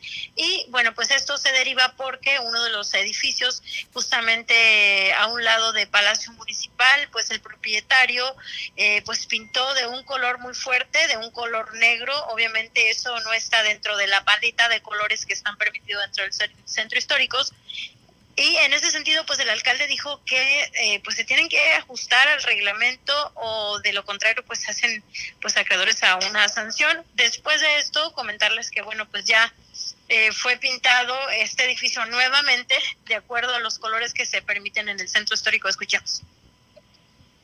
Necesitamos tener limpio el centro histórico y aparte darle orden. Hay por ahí alguien también eh, decían ayer que se ha pintado algo que no debería ser porque eh, va en contra de lo que se está establecido en el reglamento del centro histórico. Le dijimos, nosotros no dimos el permiso, los que pintaron tendrán su multa y tendrán que volver a pintar como estaba. Hay que respetar y que no lo haga y si da un permiso que no debería darlo, se va. Porque no queremos que estén experimentando en las áreas, queremos que resuelvan y respeten la ley.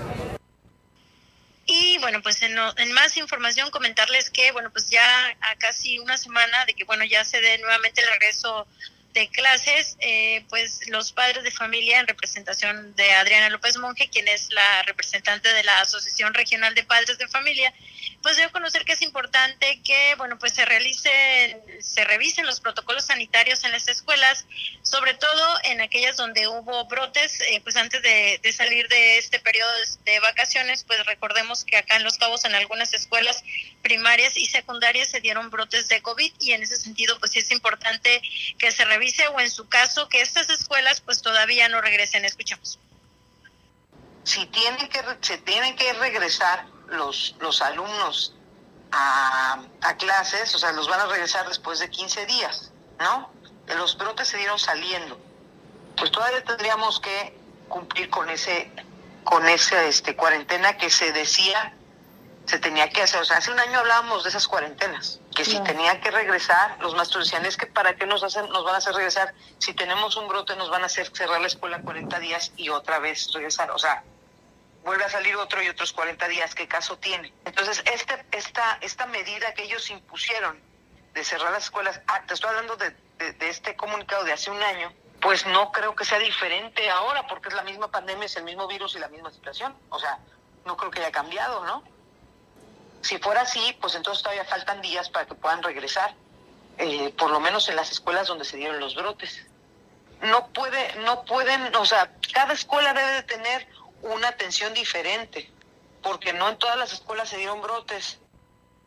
Pues es la información, Germán, acá en el municipio de Los Cabos. Pues sí, el regreso a las escuelas y pues estar monitoreando muy bien a todos los, este, pues los que fueron contagiados, ¿no? Porque fueron dos escuelas con varios alumnos eh, contagiados en estos brotes. Así es, Germán, y pues ahí justamente la preocupación de algunos padres de familia con eh, relación pues a este regreso a clases después de estas dos semanas de vacaciones. Pues seguiremos atentos ya para eh, finalizar la semana el día de mañana, Guille. Gracias por tu reporte. Nos escuchamos el día de mañana. Excelente tarde. Es la corresponsal de Grupo Mileda allá en Los Cabos, Guillermina de la Toba, con la información generada desde aquel municipio y de Los Cabos pasamos aquí a la capital del estado, porque resulta que aquí en la capital, eh, Carlos Fabián N, de 41 años, aseguró que mientras dormía, un grupo de aproximadamente seis eh, varones entraron a su domicilio ubicado en la colonia del cielo, lo golpearon fuertemente y repetidamente con un bat de béisbol. Debido a esto último, llamó a las autoridades quienes acudieron la madrugada del miércoles al callejón Punta Quebrada entre Monterrey y Campeche. Ahí constataron pues las heridas que tenía en todo el cuerpo, los hematomas, los golpes. Estos sujetos se habrían metido a la fuerza a la casa de Carlos N y hasta el momento no se ha reportado la detención de ninguno de estos presuntos culpables. Este eh, no fue el único hecho que se atendió por parte de las autoridades aquí en la capital del estado, también la madrugada del día de ayer. Un canadiense aseguró que se metieron también a su casa a robar, sustrayendo 30 mil pesos, así como mil dólares. Eh, bueno, es lo que sucede aquí en la capital del Estado. Como se encuentran las cosas. En Comondú, le voy a dar a conocer una buena noticia, una agradable noticia. Usted tiene hijos que todavía pues se entusiasman con ir a pescar. Eh, pues, ¿quién no, verdad? O a lo mejor igual para enseñarles. Pues allá en eh, San Carlos se va a realizar el primer torneo infantil de pesca de orilla. Eh, la presidenta municipal, Iliana Talamantes, y también el Comité de Pesca Deportiva de Puerto San Carlos se reunieron para eh, lanzar este primer torneo infantil de pesca de orilla este próximo sábado 30 de abril, precisamente el Día del Niño. Con el apoyo de FONMAR y el gobierno del estado, esta convocatoria está dirigida para todos los pequeños de 12 años acompañados de un adulto, bueno, de, hasta 12 años, ese es el tope. Eh, porque la inscripción es gratis y además habrá premiación para la pesca de mayor peso sin importar la especie.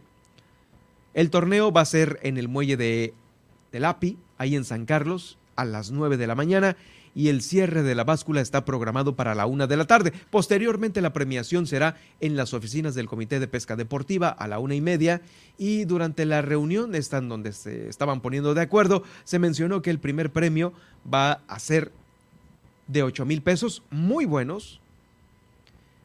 El segundo lugar, 5 mil pesos y el tercer lugar, 2 mil pesos. Así como también va a haber algunos premios sorpresa para los demás participantes, para todos los demás pequeños que se lleven algo a casa si es que no alcanzan estos tres primeros lugares. El primero con 8, el segundo con 5 y el tercero con 2 mil pesos. Pues ahí está. Mire, eh, le voy a dar el teléfono de contacto por si usted quiere comunicarse y pues eh, inscribir, inscribir a su pequeño o a su equipo. Lo puede hacer llamando con Alejandro Padro es el 613 10 592 40. 613 10 592 40 es un eh, teléfono de allá de Comondú. Hay un segundo, hay un segundo teléfono, 613 11 767 05. 613 11 767 05. Este es con Jesús Flores. Ahí les van a dar toda la información completa sobre este tema. Oigan, y también eh, antes de irnos al corte, déjeme darle a conocer uh, información sobre nuestros pueblos mágicos. Loreto y Todos Santos. Pues bueno, ya se develó este billete alusivo a los pueblos mágicos de Loreto y Todos Santos de aquí de Baja California Sur.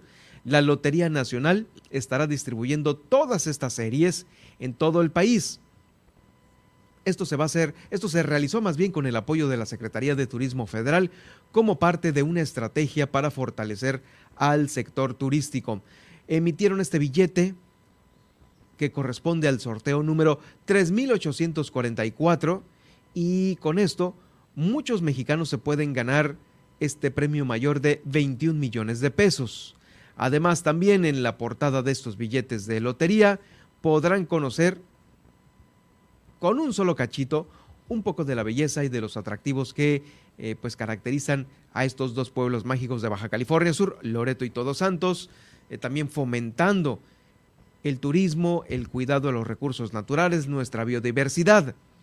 Eh, sobre este mismo tema, la secretaria de Turismo y Economía, Maribel Collins, reconoció el respaldo que ha recibido del titular de la Secretaría Federal, Miguel Torruco, para impulsar el proyecto de estos los pueblos mágicos y pues también que a nosotros nos tocara una rifa en este sorteo eh, sorteo general número 3844. Vamos a escuchar a continuación a la secretaria de Turismo, Maribel Collins.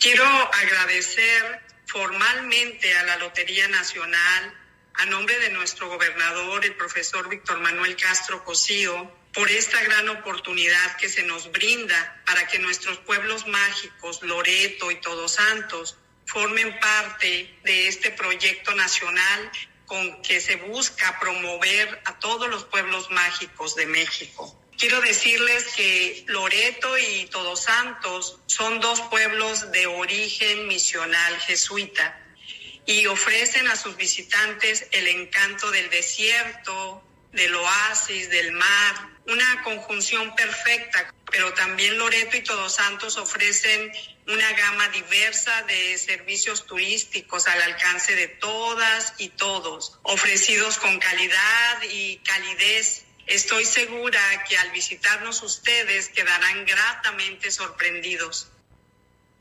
Es Maribel Collins, la secretaria de Turismo. Bueno, pues eh, también Fíjese que en la comunidad de Santiago, esto lo está eh, dando a conocer Noticias La Paz en su portal. Habitantes de la comunidad de Santiago están reportando la muerte masiva de abejas y otros insectos. Se especula que es el resultado de una fumigación desmedida que hubo en estos árboles eh, que son de mango ahí en esta región. Cabe mencionar que estas fechas son conocidas por ser temporada de floración de mango y por ello muchos lugareños sospechan que esta mortandad es inusual por el uso desmedido de químicos en los fumigantes.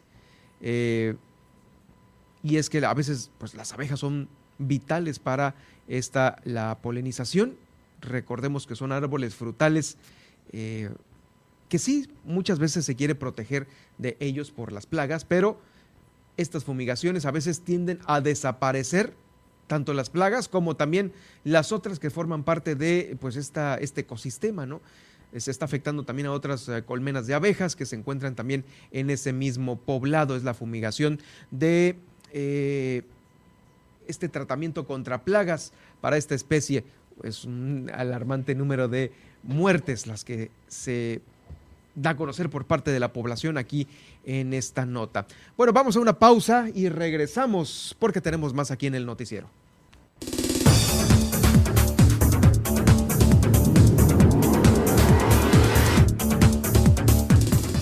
Al regresar, Pilar de Luna y el tema rutinas, orden y reglas del hogar en el tema de hoy jueves. Además, Nuevo León elimina uso obligatorio de cubrebocas en espacios cerrados. Y Morena propone poner Amlitio a nueva empresa del Estado. Quédate al cierre de esta emisión en Milen Noticias Baja California Sur. En un momento regresamos.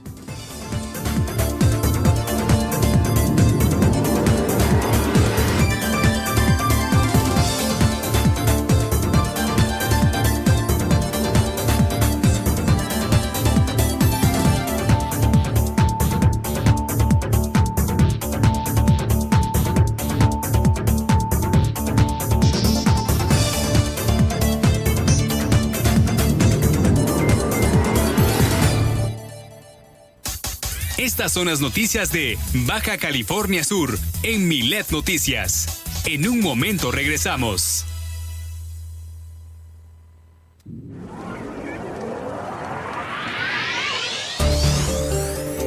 Ir a Balandra en La Paz es como ir a una fiesta de etiqueta porque no es una playa, es un área natural protegida.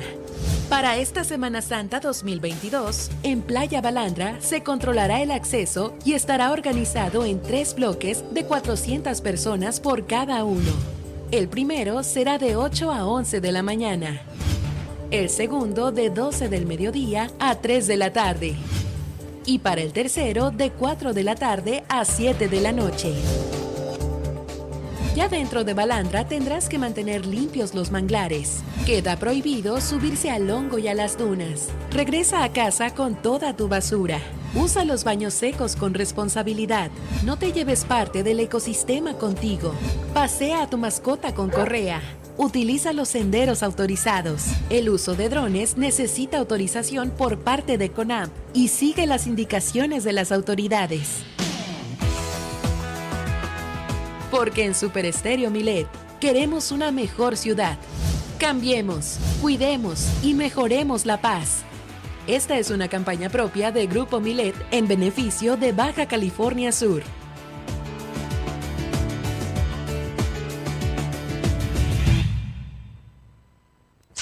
Estás escuchando Milet Noticias Baja California Sur. Desde La Paz por el 95.1 FM y Los Cabos por el 91.5 FM. ¿Hay desabasto de agua en tu colonia? ¿Tienes problemas con el transporte público? Cual sea el problema en tu comunidad, no lo pienses más y realiza ya tu denuncia ciudadana a la línea Milet de WhatsApp 612-205-7777. Fácil, para que no la olvides. 612-205-7777. Milet Noticias, Baja California Sur.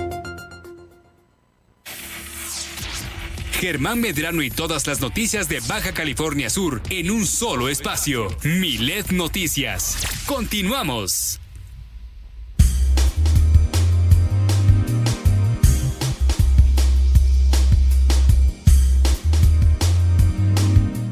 También hay información importante que está circulando en los diarios nacionales y Nadia Ojeda nos tiene todo el reporte al respecto.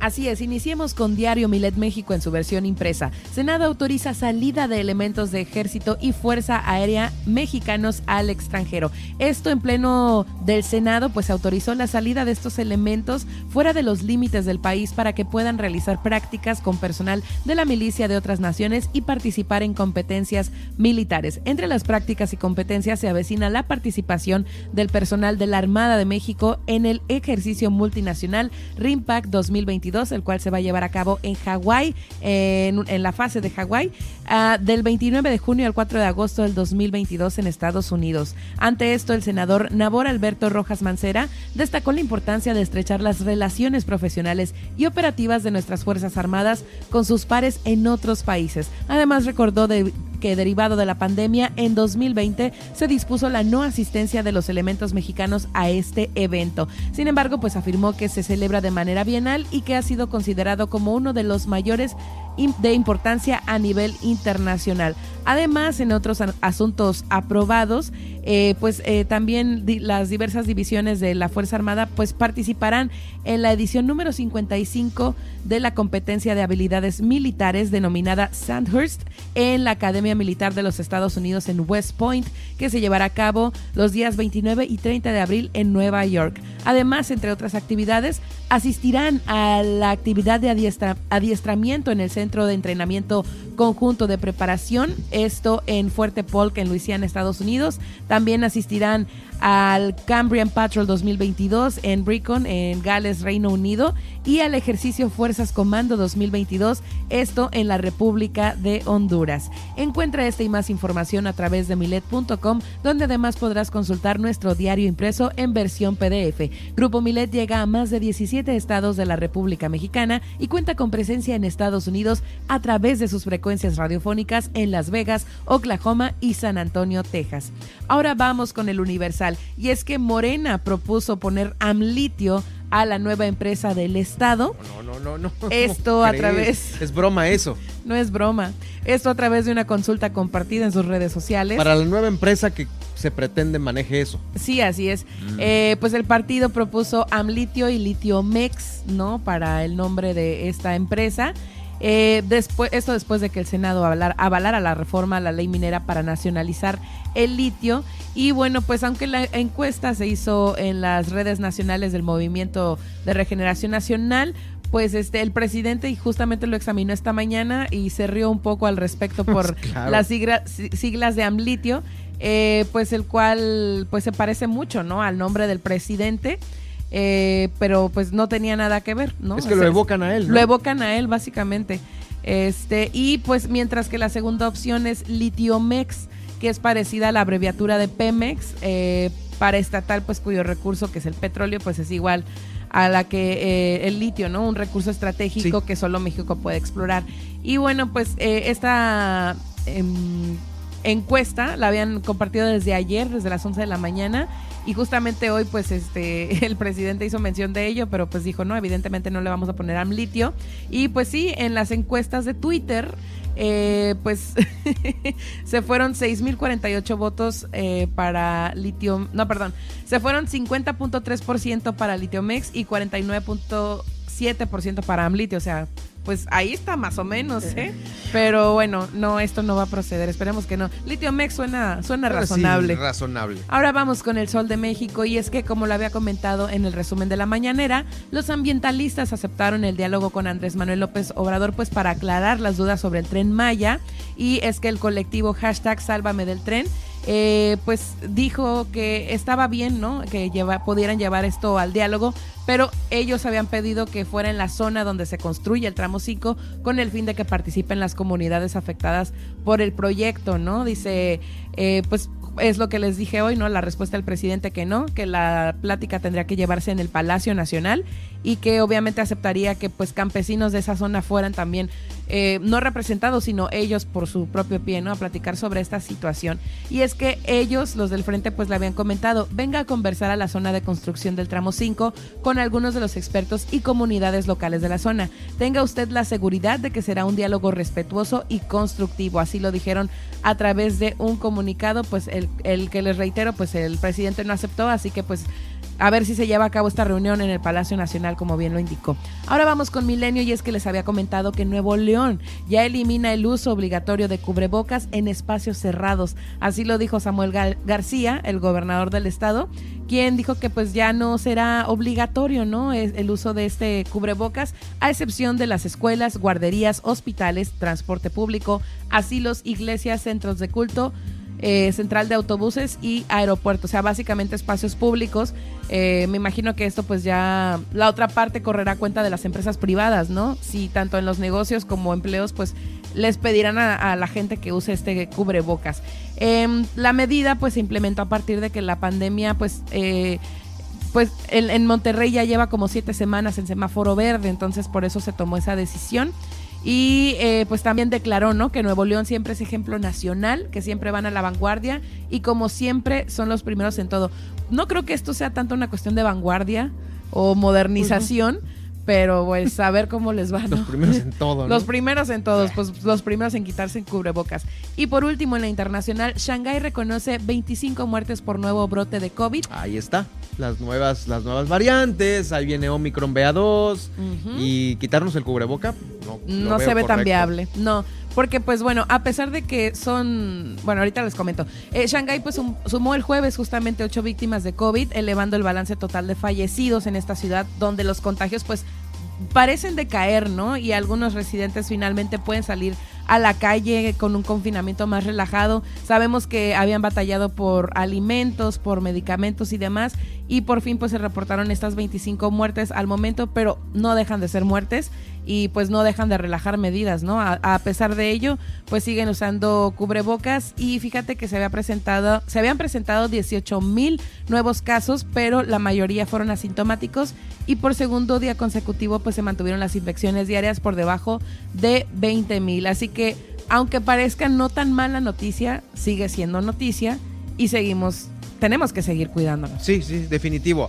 Hay que seguirlo portando más, vale, no vaya a ser que en una de esas con la conectividad pues nos caiga un bicho de esos que vienen de importación. Gracias Nadia. Gracias.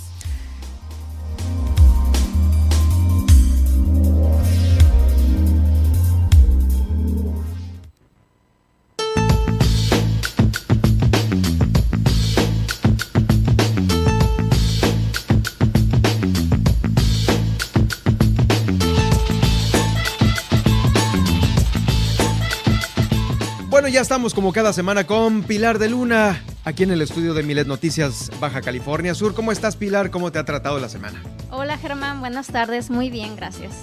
Oye, pues de nada, que tenemos un tema que lo estuvimos anunciando eh, sobre las rutinas, el orden, todo lo que el hogar puede influir también en el comportamiento de los menores de edad. ¿De qué se trata esto?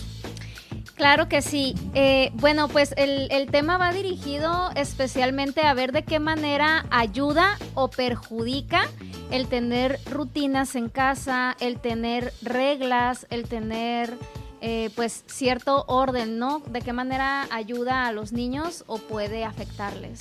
Eh, vamos a empezar, digamos, por... Mm, ¿Por qué pasa? Porque una, casa, una habitación inclusive, o ciertas áreas de la casa estén a lo mejor con algún desorden, o que los mismos pequeños a veces influyan en eh, mover las agendas de los papás. ¿Qué pasa cuando hay un, un desorden así? Bueno, no podemos, no podemos pensar que las agendas tienen que estar siempre eh, estrictas. Estrictas, claro. Siempre el, hecho de que seamos flexibles a los cambios nos ayuda a pues a, tolerar como cierta cierta frustración, ¿no? Saber que podemos ser flexibles a ciertos horarios, a ciertas actividades. Sin embargo, pues siempre es recomendable mantener em, dentro de la medida de lo posible, porque sé que con los ocupaciones, trabajos, escuela, clases extra, pues hay a lo mejor a veces cambios, ¿no? Que se tienen que hacer, pero sí se, sí se recomienda que exista un orden, porque el, el, bueno, hay muchos beneficios, ¿no? Pero principalmente cuando hay una estructura en la rutina de casa, esto le da mayor seguridad a un niño. Fíjate cómo, por ejemplo, incluso nosotros los adultos, si yo no sé qué va a pasar el día de mañana, eso a mí me puede provocar hasta cierta ansiedad, como, ¿qué voy a hacer mañana? ¿Qué va a pasar mañana? Porque no sé qué es lo que voy a hacer. Entonces, puedo estar preocupada, puedo estar pensativa, puedo estar ansiosa.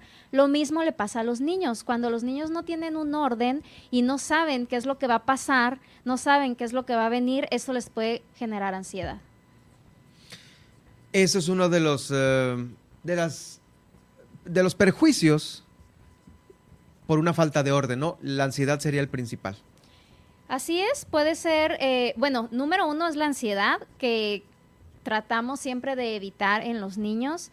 no se va a, no lo podemos evitar al 100% porque siempre va a haber causas externas, ¿no? Que pueden generar ansiedad o preocupación, pero dentro de casa lo recomendable es eso, tratar de mantener a uno, un orden o anticiparle a los niños cuando va a haber un cambio. Y a esto me Oh, refería ya, ya, con ya. ser flexibles. Si Sí. va a haber un cambio en la rutina, poderle decir a nuestro niño o a nuestra niña, ¿sabes qué? Hoy no vamos a ir a tal lugar como habíamos platicado, hoy vamos a ir a este otro lugar y de esta forma le anticipamos qué es lo que va a pasar. En lugar de que él se dé cuenta o ella se dé cuenta de que ya hubo un cambio y nadie le explicó, al momento de nosotros explicarle, le ayudamos a anticipar y le ayudamos a, eh, pues, todo este proceso de tolerancia a la frustración. Tolerancia, eh, toma de decisiones o seguridad. Así es, de seguridad.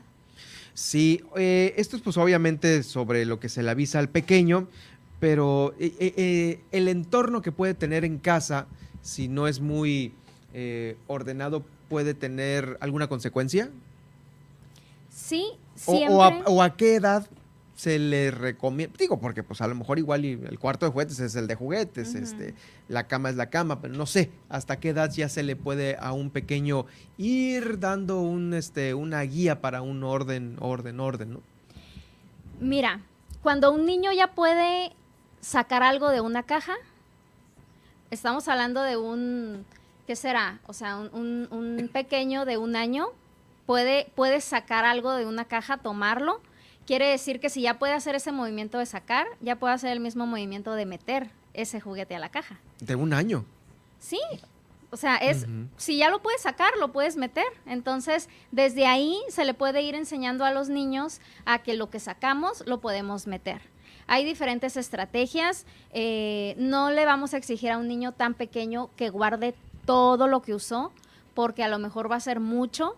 Eh, pero sí podemos eh, hacer como un- una dinámica o un pequeño juego de, a ver, vamos a guardar cinco juguetes, ¿no? Y hacerlo divertido. Vamos a guardar cinco, tú vas a guardar ahí está, cinco sí. y yo voy a guardar los demás. Y hasta lo podemos utilizar hasta para aprovechar y contar, ¿no? Uno, dos, tres, y así el niño se va motivando también y va aprendiendo al mismo tiempo que guarda. Pero eso es básico. Si un niño ya puede sacar juguetes, quiere decir que ya los puede guardar también. Eh, ¿Cuáles son algunas de las eh, rutinas que también se pueden instaurar en el hogar? Como, como- ¿A qué definimos como rutina? Mira, las rutinas eh, son actividades que ayudan a los niños, más bien que no deberían de cambiar para ayudar a los niños eh, a pues precisamente mantener, mantener un orden. Les ayuda también a los niños en todo lo que tiene que ver con eh, el sueño, la alimentación, por ejemplo, la rutina de irnos a dormir, a qué hora nos vamos a ir a dormir. Sí, es muy importante. Muchos problemas, incluso hasta de aprendizaje, problemas en la escuela, de inatención, se deben a que los niños no duermen el tiempo que deberían de dormir.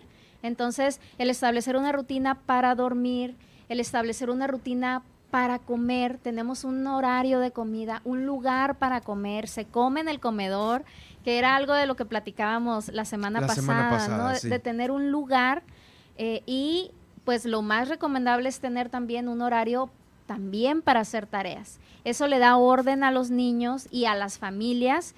¿Y qué es lo que pasa? Que si, el, si nuestros niños quieren eh, tener un espacio, por ejemplo, para jugar o para ver la tele, bueno, se puede, se puede hacer cien- cierto orden en el que jueguen o hagan la tarea, digo, jueguen o vean la tele después de que ya cumplieron con alguna Con responsabilidad. alguna otra ¿no? responsabilidad, sí. Así es. Eh, esto no tiene que ser de ninguna manera eh, imperativo o aburrido. No, para nada. Y de hecho, mientras más chicos son, se puede manejar con diferentes dinámicas. Hay algo que se llama, por ejemplo, rutinas visuales, que por medio de dibujos, eh, por medio de dibujos que pegamos en la pared, el niño puede ir viendo cuáles son las actividades que tiene que hacer en el día. Entonces ahí el, niño ve el dibujito de, ay, me tengo que meter a bañar y ve el dibujito de un niño bañándose, ¿no?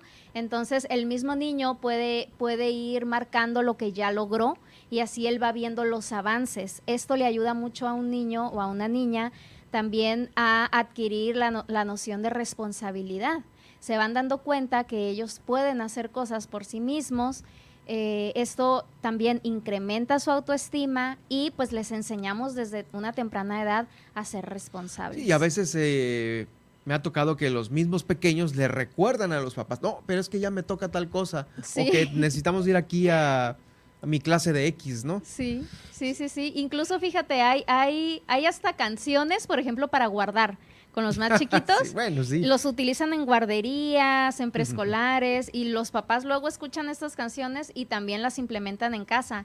Hay muchas estrategias que se pueden utilizar sin llegar directamente a, la orden, ya con el regaño, ya con el grito. Nos podemos ser muy creativos y, y tomando en cuenta obviamente que nuestros niños son pequeños, no tienen la misma madurez que nosotros. Eh, no van a ver las cosas de la misma manera que nosotros y que hay que enseñarles. Y aparte, bueno, yo creo que va la recomendación para los papás también, porque eh, si bien es cierto, eh, pues a veces llega que la tía, el primo, y ahí es cuando pues se rompe todo. Y por no quedar mal o algo así, o no imponer un horario de rutinas, híjoles, es que sabes que no podemos porque ahorita ya es la hora de tal cosa, ¿no? De la tarea, la hora de bañarse, la hora de cenar, y se rompe todo eso con la llegada. Creo que los papás también eh, debemos de tener alguna responsabilidad y disciplina para los entes exteriores que pudiesen llegar a romper esta rutina, ¿no?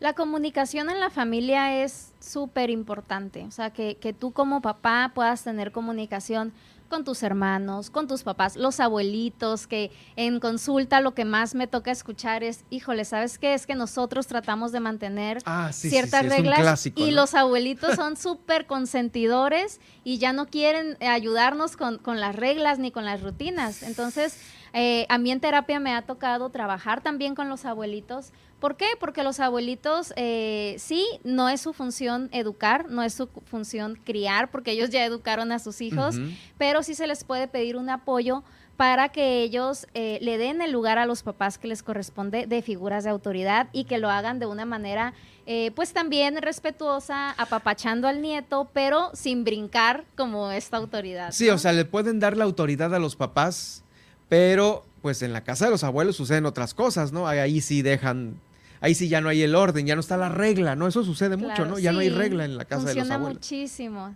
Digo, pasa muchísimo. Pasa muchísimo. Y funciona muy bien los cambios que se dan en, en las familias cuando los abuelitos se integran también a estos cambios. Hay, eh, incluso hay un libro, fíjate que yo le recomiendo a los abuelos, que se llama Disciplina con Amor para los abuelos. para los abuelos. Para los abuelos. Ese libro está muy interesante porque va dirigido a ellos y habla acerca de esto, ¿no? Tu papel es, eh, pues, amar a tu nieto, tú no lo vas a disciplinar, pero claro que hay, eh, pues, herramientas o estrategias que tú puedes utilizar y también ser sensible a que el niño necesita una disciplina, necesita eh, límites saludables límites saludables. Ahorita que mencionaste lo del libro la vez pasada, vamos a recordar el libro que nos recomendaste también. Eh, es el que tenías en tu página. Ah, el libro sobre heridas de infancia. Sí, creo que es ese, ¿no? Que nos... Transforma las heridas de tu infancia. Ajá. Así es. Que tú misma lo estabas promoviendo. Ah, ok, el de disciplina positiva. Ay, es que a cada rato les recomiendo libros. A mí me encanta recomendar libros, ¿eh? sí, eh, entonces es ese. El libro de disciplina positiva de Jane Nelson. Ella es una psicóloga estadounidense que precisamente tiene muchísimos años de experiencia trabajando con eh, pues este estilo de crianza, ¿no? Sí, ¿es en donde se puede encontrar, eh? Mira, este libro lo puedes encontrar eh, en la clínica Kid First, que está en la calle Durango, no, en la calle Sinaloa, entre Forjadores y Durango. Ahí está la venta del libro. Nada más ahí. Eh, y en el centro, centro Humanista, Centro Integral Humanista, que está en el Boulevard Padre Quino. Ah, pues ahí está también, ¿no? Así es. Qué bueno. Oye, Pilar, pues bueno, gracias por habernos eh, visitado el día de hoy con este interesante tema. La recomendación final para los papás que a veces no pueden tener este orden, reglas o rutina en casa. Bueno, es algo que, que he dicho muchas veces, pero que es importante recordar el que ningún cambio es de una de la noche a la mañana, hay que ser pacientes, nosotros como adultos, primero entender que también nosotros eh, vamos a pues vamos a transformar una creencia a lo mejor que ya traemos de mucho tiempo. Entonces hay que ser pacientes, no hay que culparnos si a la primera no podemos hacer una rutina y, y pues con información, ¿no? Claro, pues ahí está. ¿Dónde te leemos y te escribimos por cualquier duda en específico que tengan algunos eh, padres de familia sobre este tema y los otros que has comentado también aquí? Me pueden encontrar en Instagram como psicóloga Pilar de Luna y en Facebook estoy como Pilar de Luna Psicología. También va a haber próximamente, eh, me habías comentado un taller, ¿no? Claro, vamos a tener un taller eh, con el tema Padres que Aman. Va a ser sobre disciplina positiva. Eh, pero todavía no hay fecha. Ya en cuanto tengamos una fecha, se las, se las voy a platicar. Ah, bueno, muy bien. Seguramente va a ser cupo limitado, una cosa así, ¿no? Sí, va a ser cupo limitado, pues por el tema obviamente que nos seguimos cuidando y pues el, espacio, ¿no? El que espacio. guardan restricciones. Gracias, Pilar de Luna, que estuviste en este espacio. Gracias a ti. La puede usted escuchar más adelante el día de hoy en los podcasts que tenemos aquí en Milet Noticias Baja California Sur. Por lo pronto, vámonos rápidamente al resumen de este día.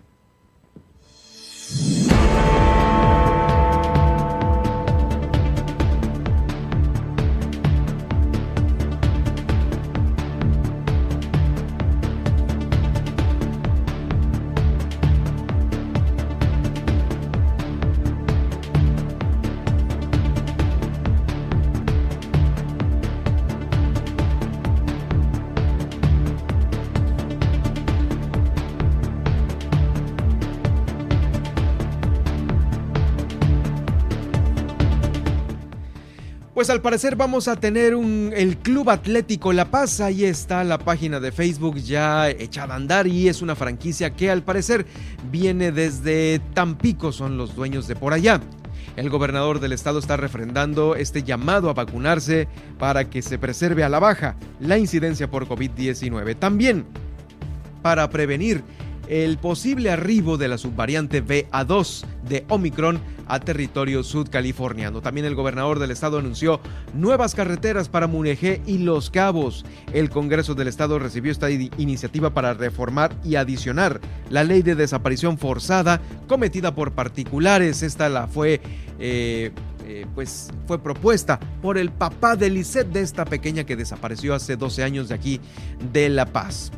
¿Dónde está el truco? Sergio Villarreal nos platicó sobre los requisitos para elegir al nuevo fiscal anticorrupción. Hoy justamente se publicó la convocatoria, sus etapas y sus tiempos. Al corralón. Los carros abandonados en el municipio de Los Cabos tienen 72 horas para quitarlos de ahí, si no, se los llevan al corralón y ahí la multa va a ser más cara. ¿Sabía usted que diariamente se roban 20 medidores de agua potable en Los Cabos? Hay operativo para evitar este robo en algunas colonias de aquel municipio. Todos los edificios del centro histórico de Los Cabos deben de cumplir con el reglamento, asegura el alcalde. También donde hubo COVID en las escuelas no se debe de regresar aún a las clases. Esto lo comenta Adriana López Monge, presidenta de los padres de familia de allá de Los Cabos. En Comondú se llevará a cabo el primer torneo infantil de pesca de orilla, eh, de orilla de playa en San Carlos. Loreto y Todos Santos forman parte ya de este billete de Lotería Nacional alusivo a los pueblos mágicos y en la nacional e internacional. En pleno del Senado autorizó la salida de elementos de las Fuerzas Armadas Mexicanas fuera de los límites del país para que puedan realizar prácticas con personal de la milicia de otras naciones y participar en competencias militares.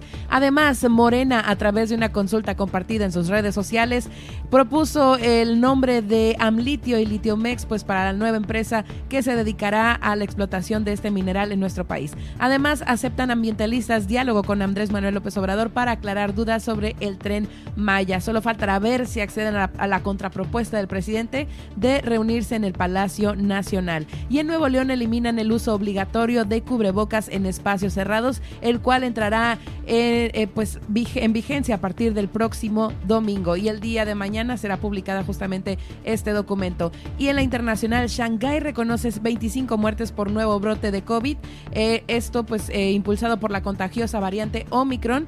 Y bueno, pues unas cifras que algunos escépticos cuestionan. Sí, ahí está, ahí está el tema de las variantes y todavía el, virus vigente en el planeta entero. Eh, ¿Dónde te escribimos y te escuchamos, Nadia? Pueden encontrarme en Facebook, estoy como Nadia Ojeda Locutora, y en Twitter como arroba-nadia Yo soy Germán Medrano y lo espero el día de mañana. Gracias, que continúe su uh, grandioso día y nos escuchamos mañana por esta misma frecuencia en Los Cabos 91.5 y La Paz 95.1. Sígame en Twitter en arroba Germán Medrano y en Facebook en Germán Medrano Nacionales.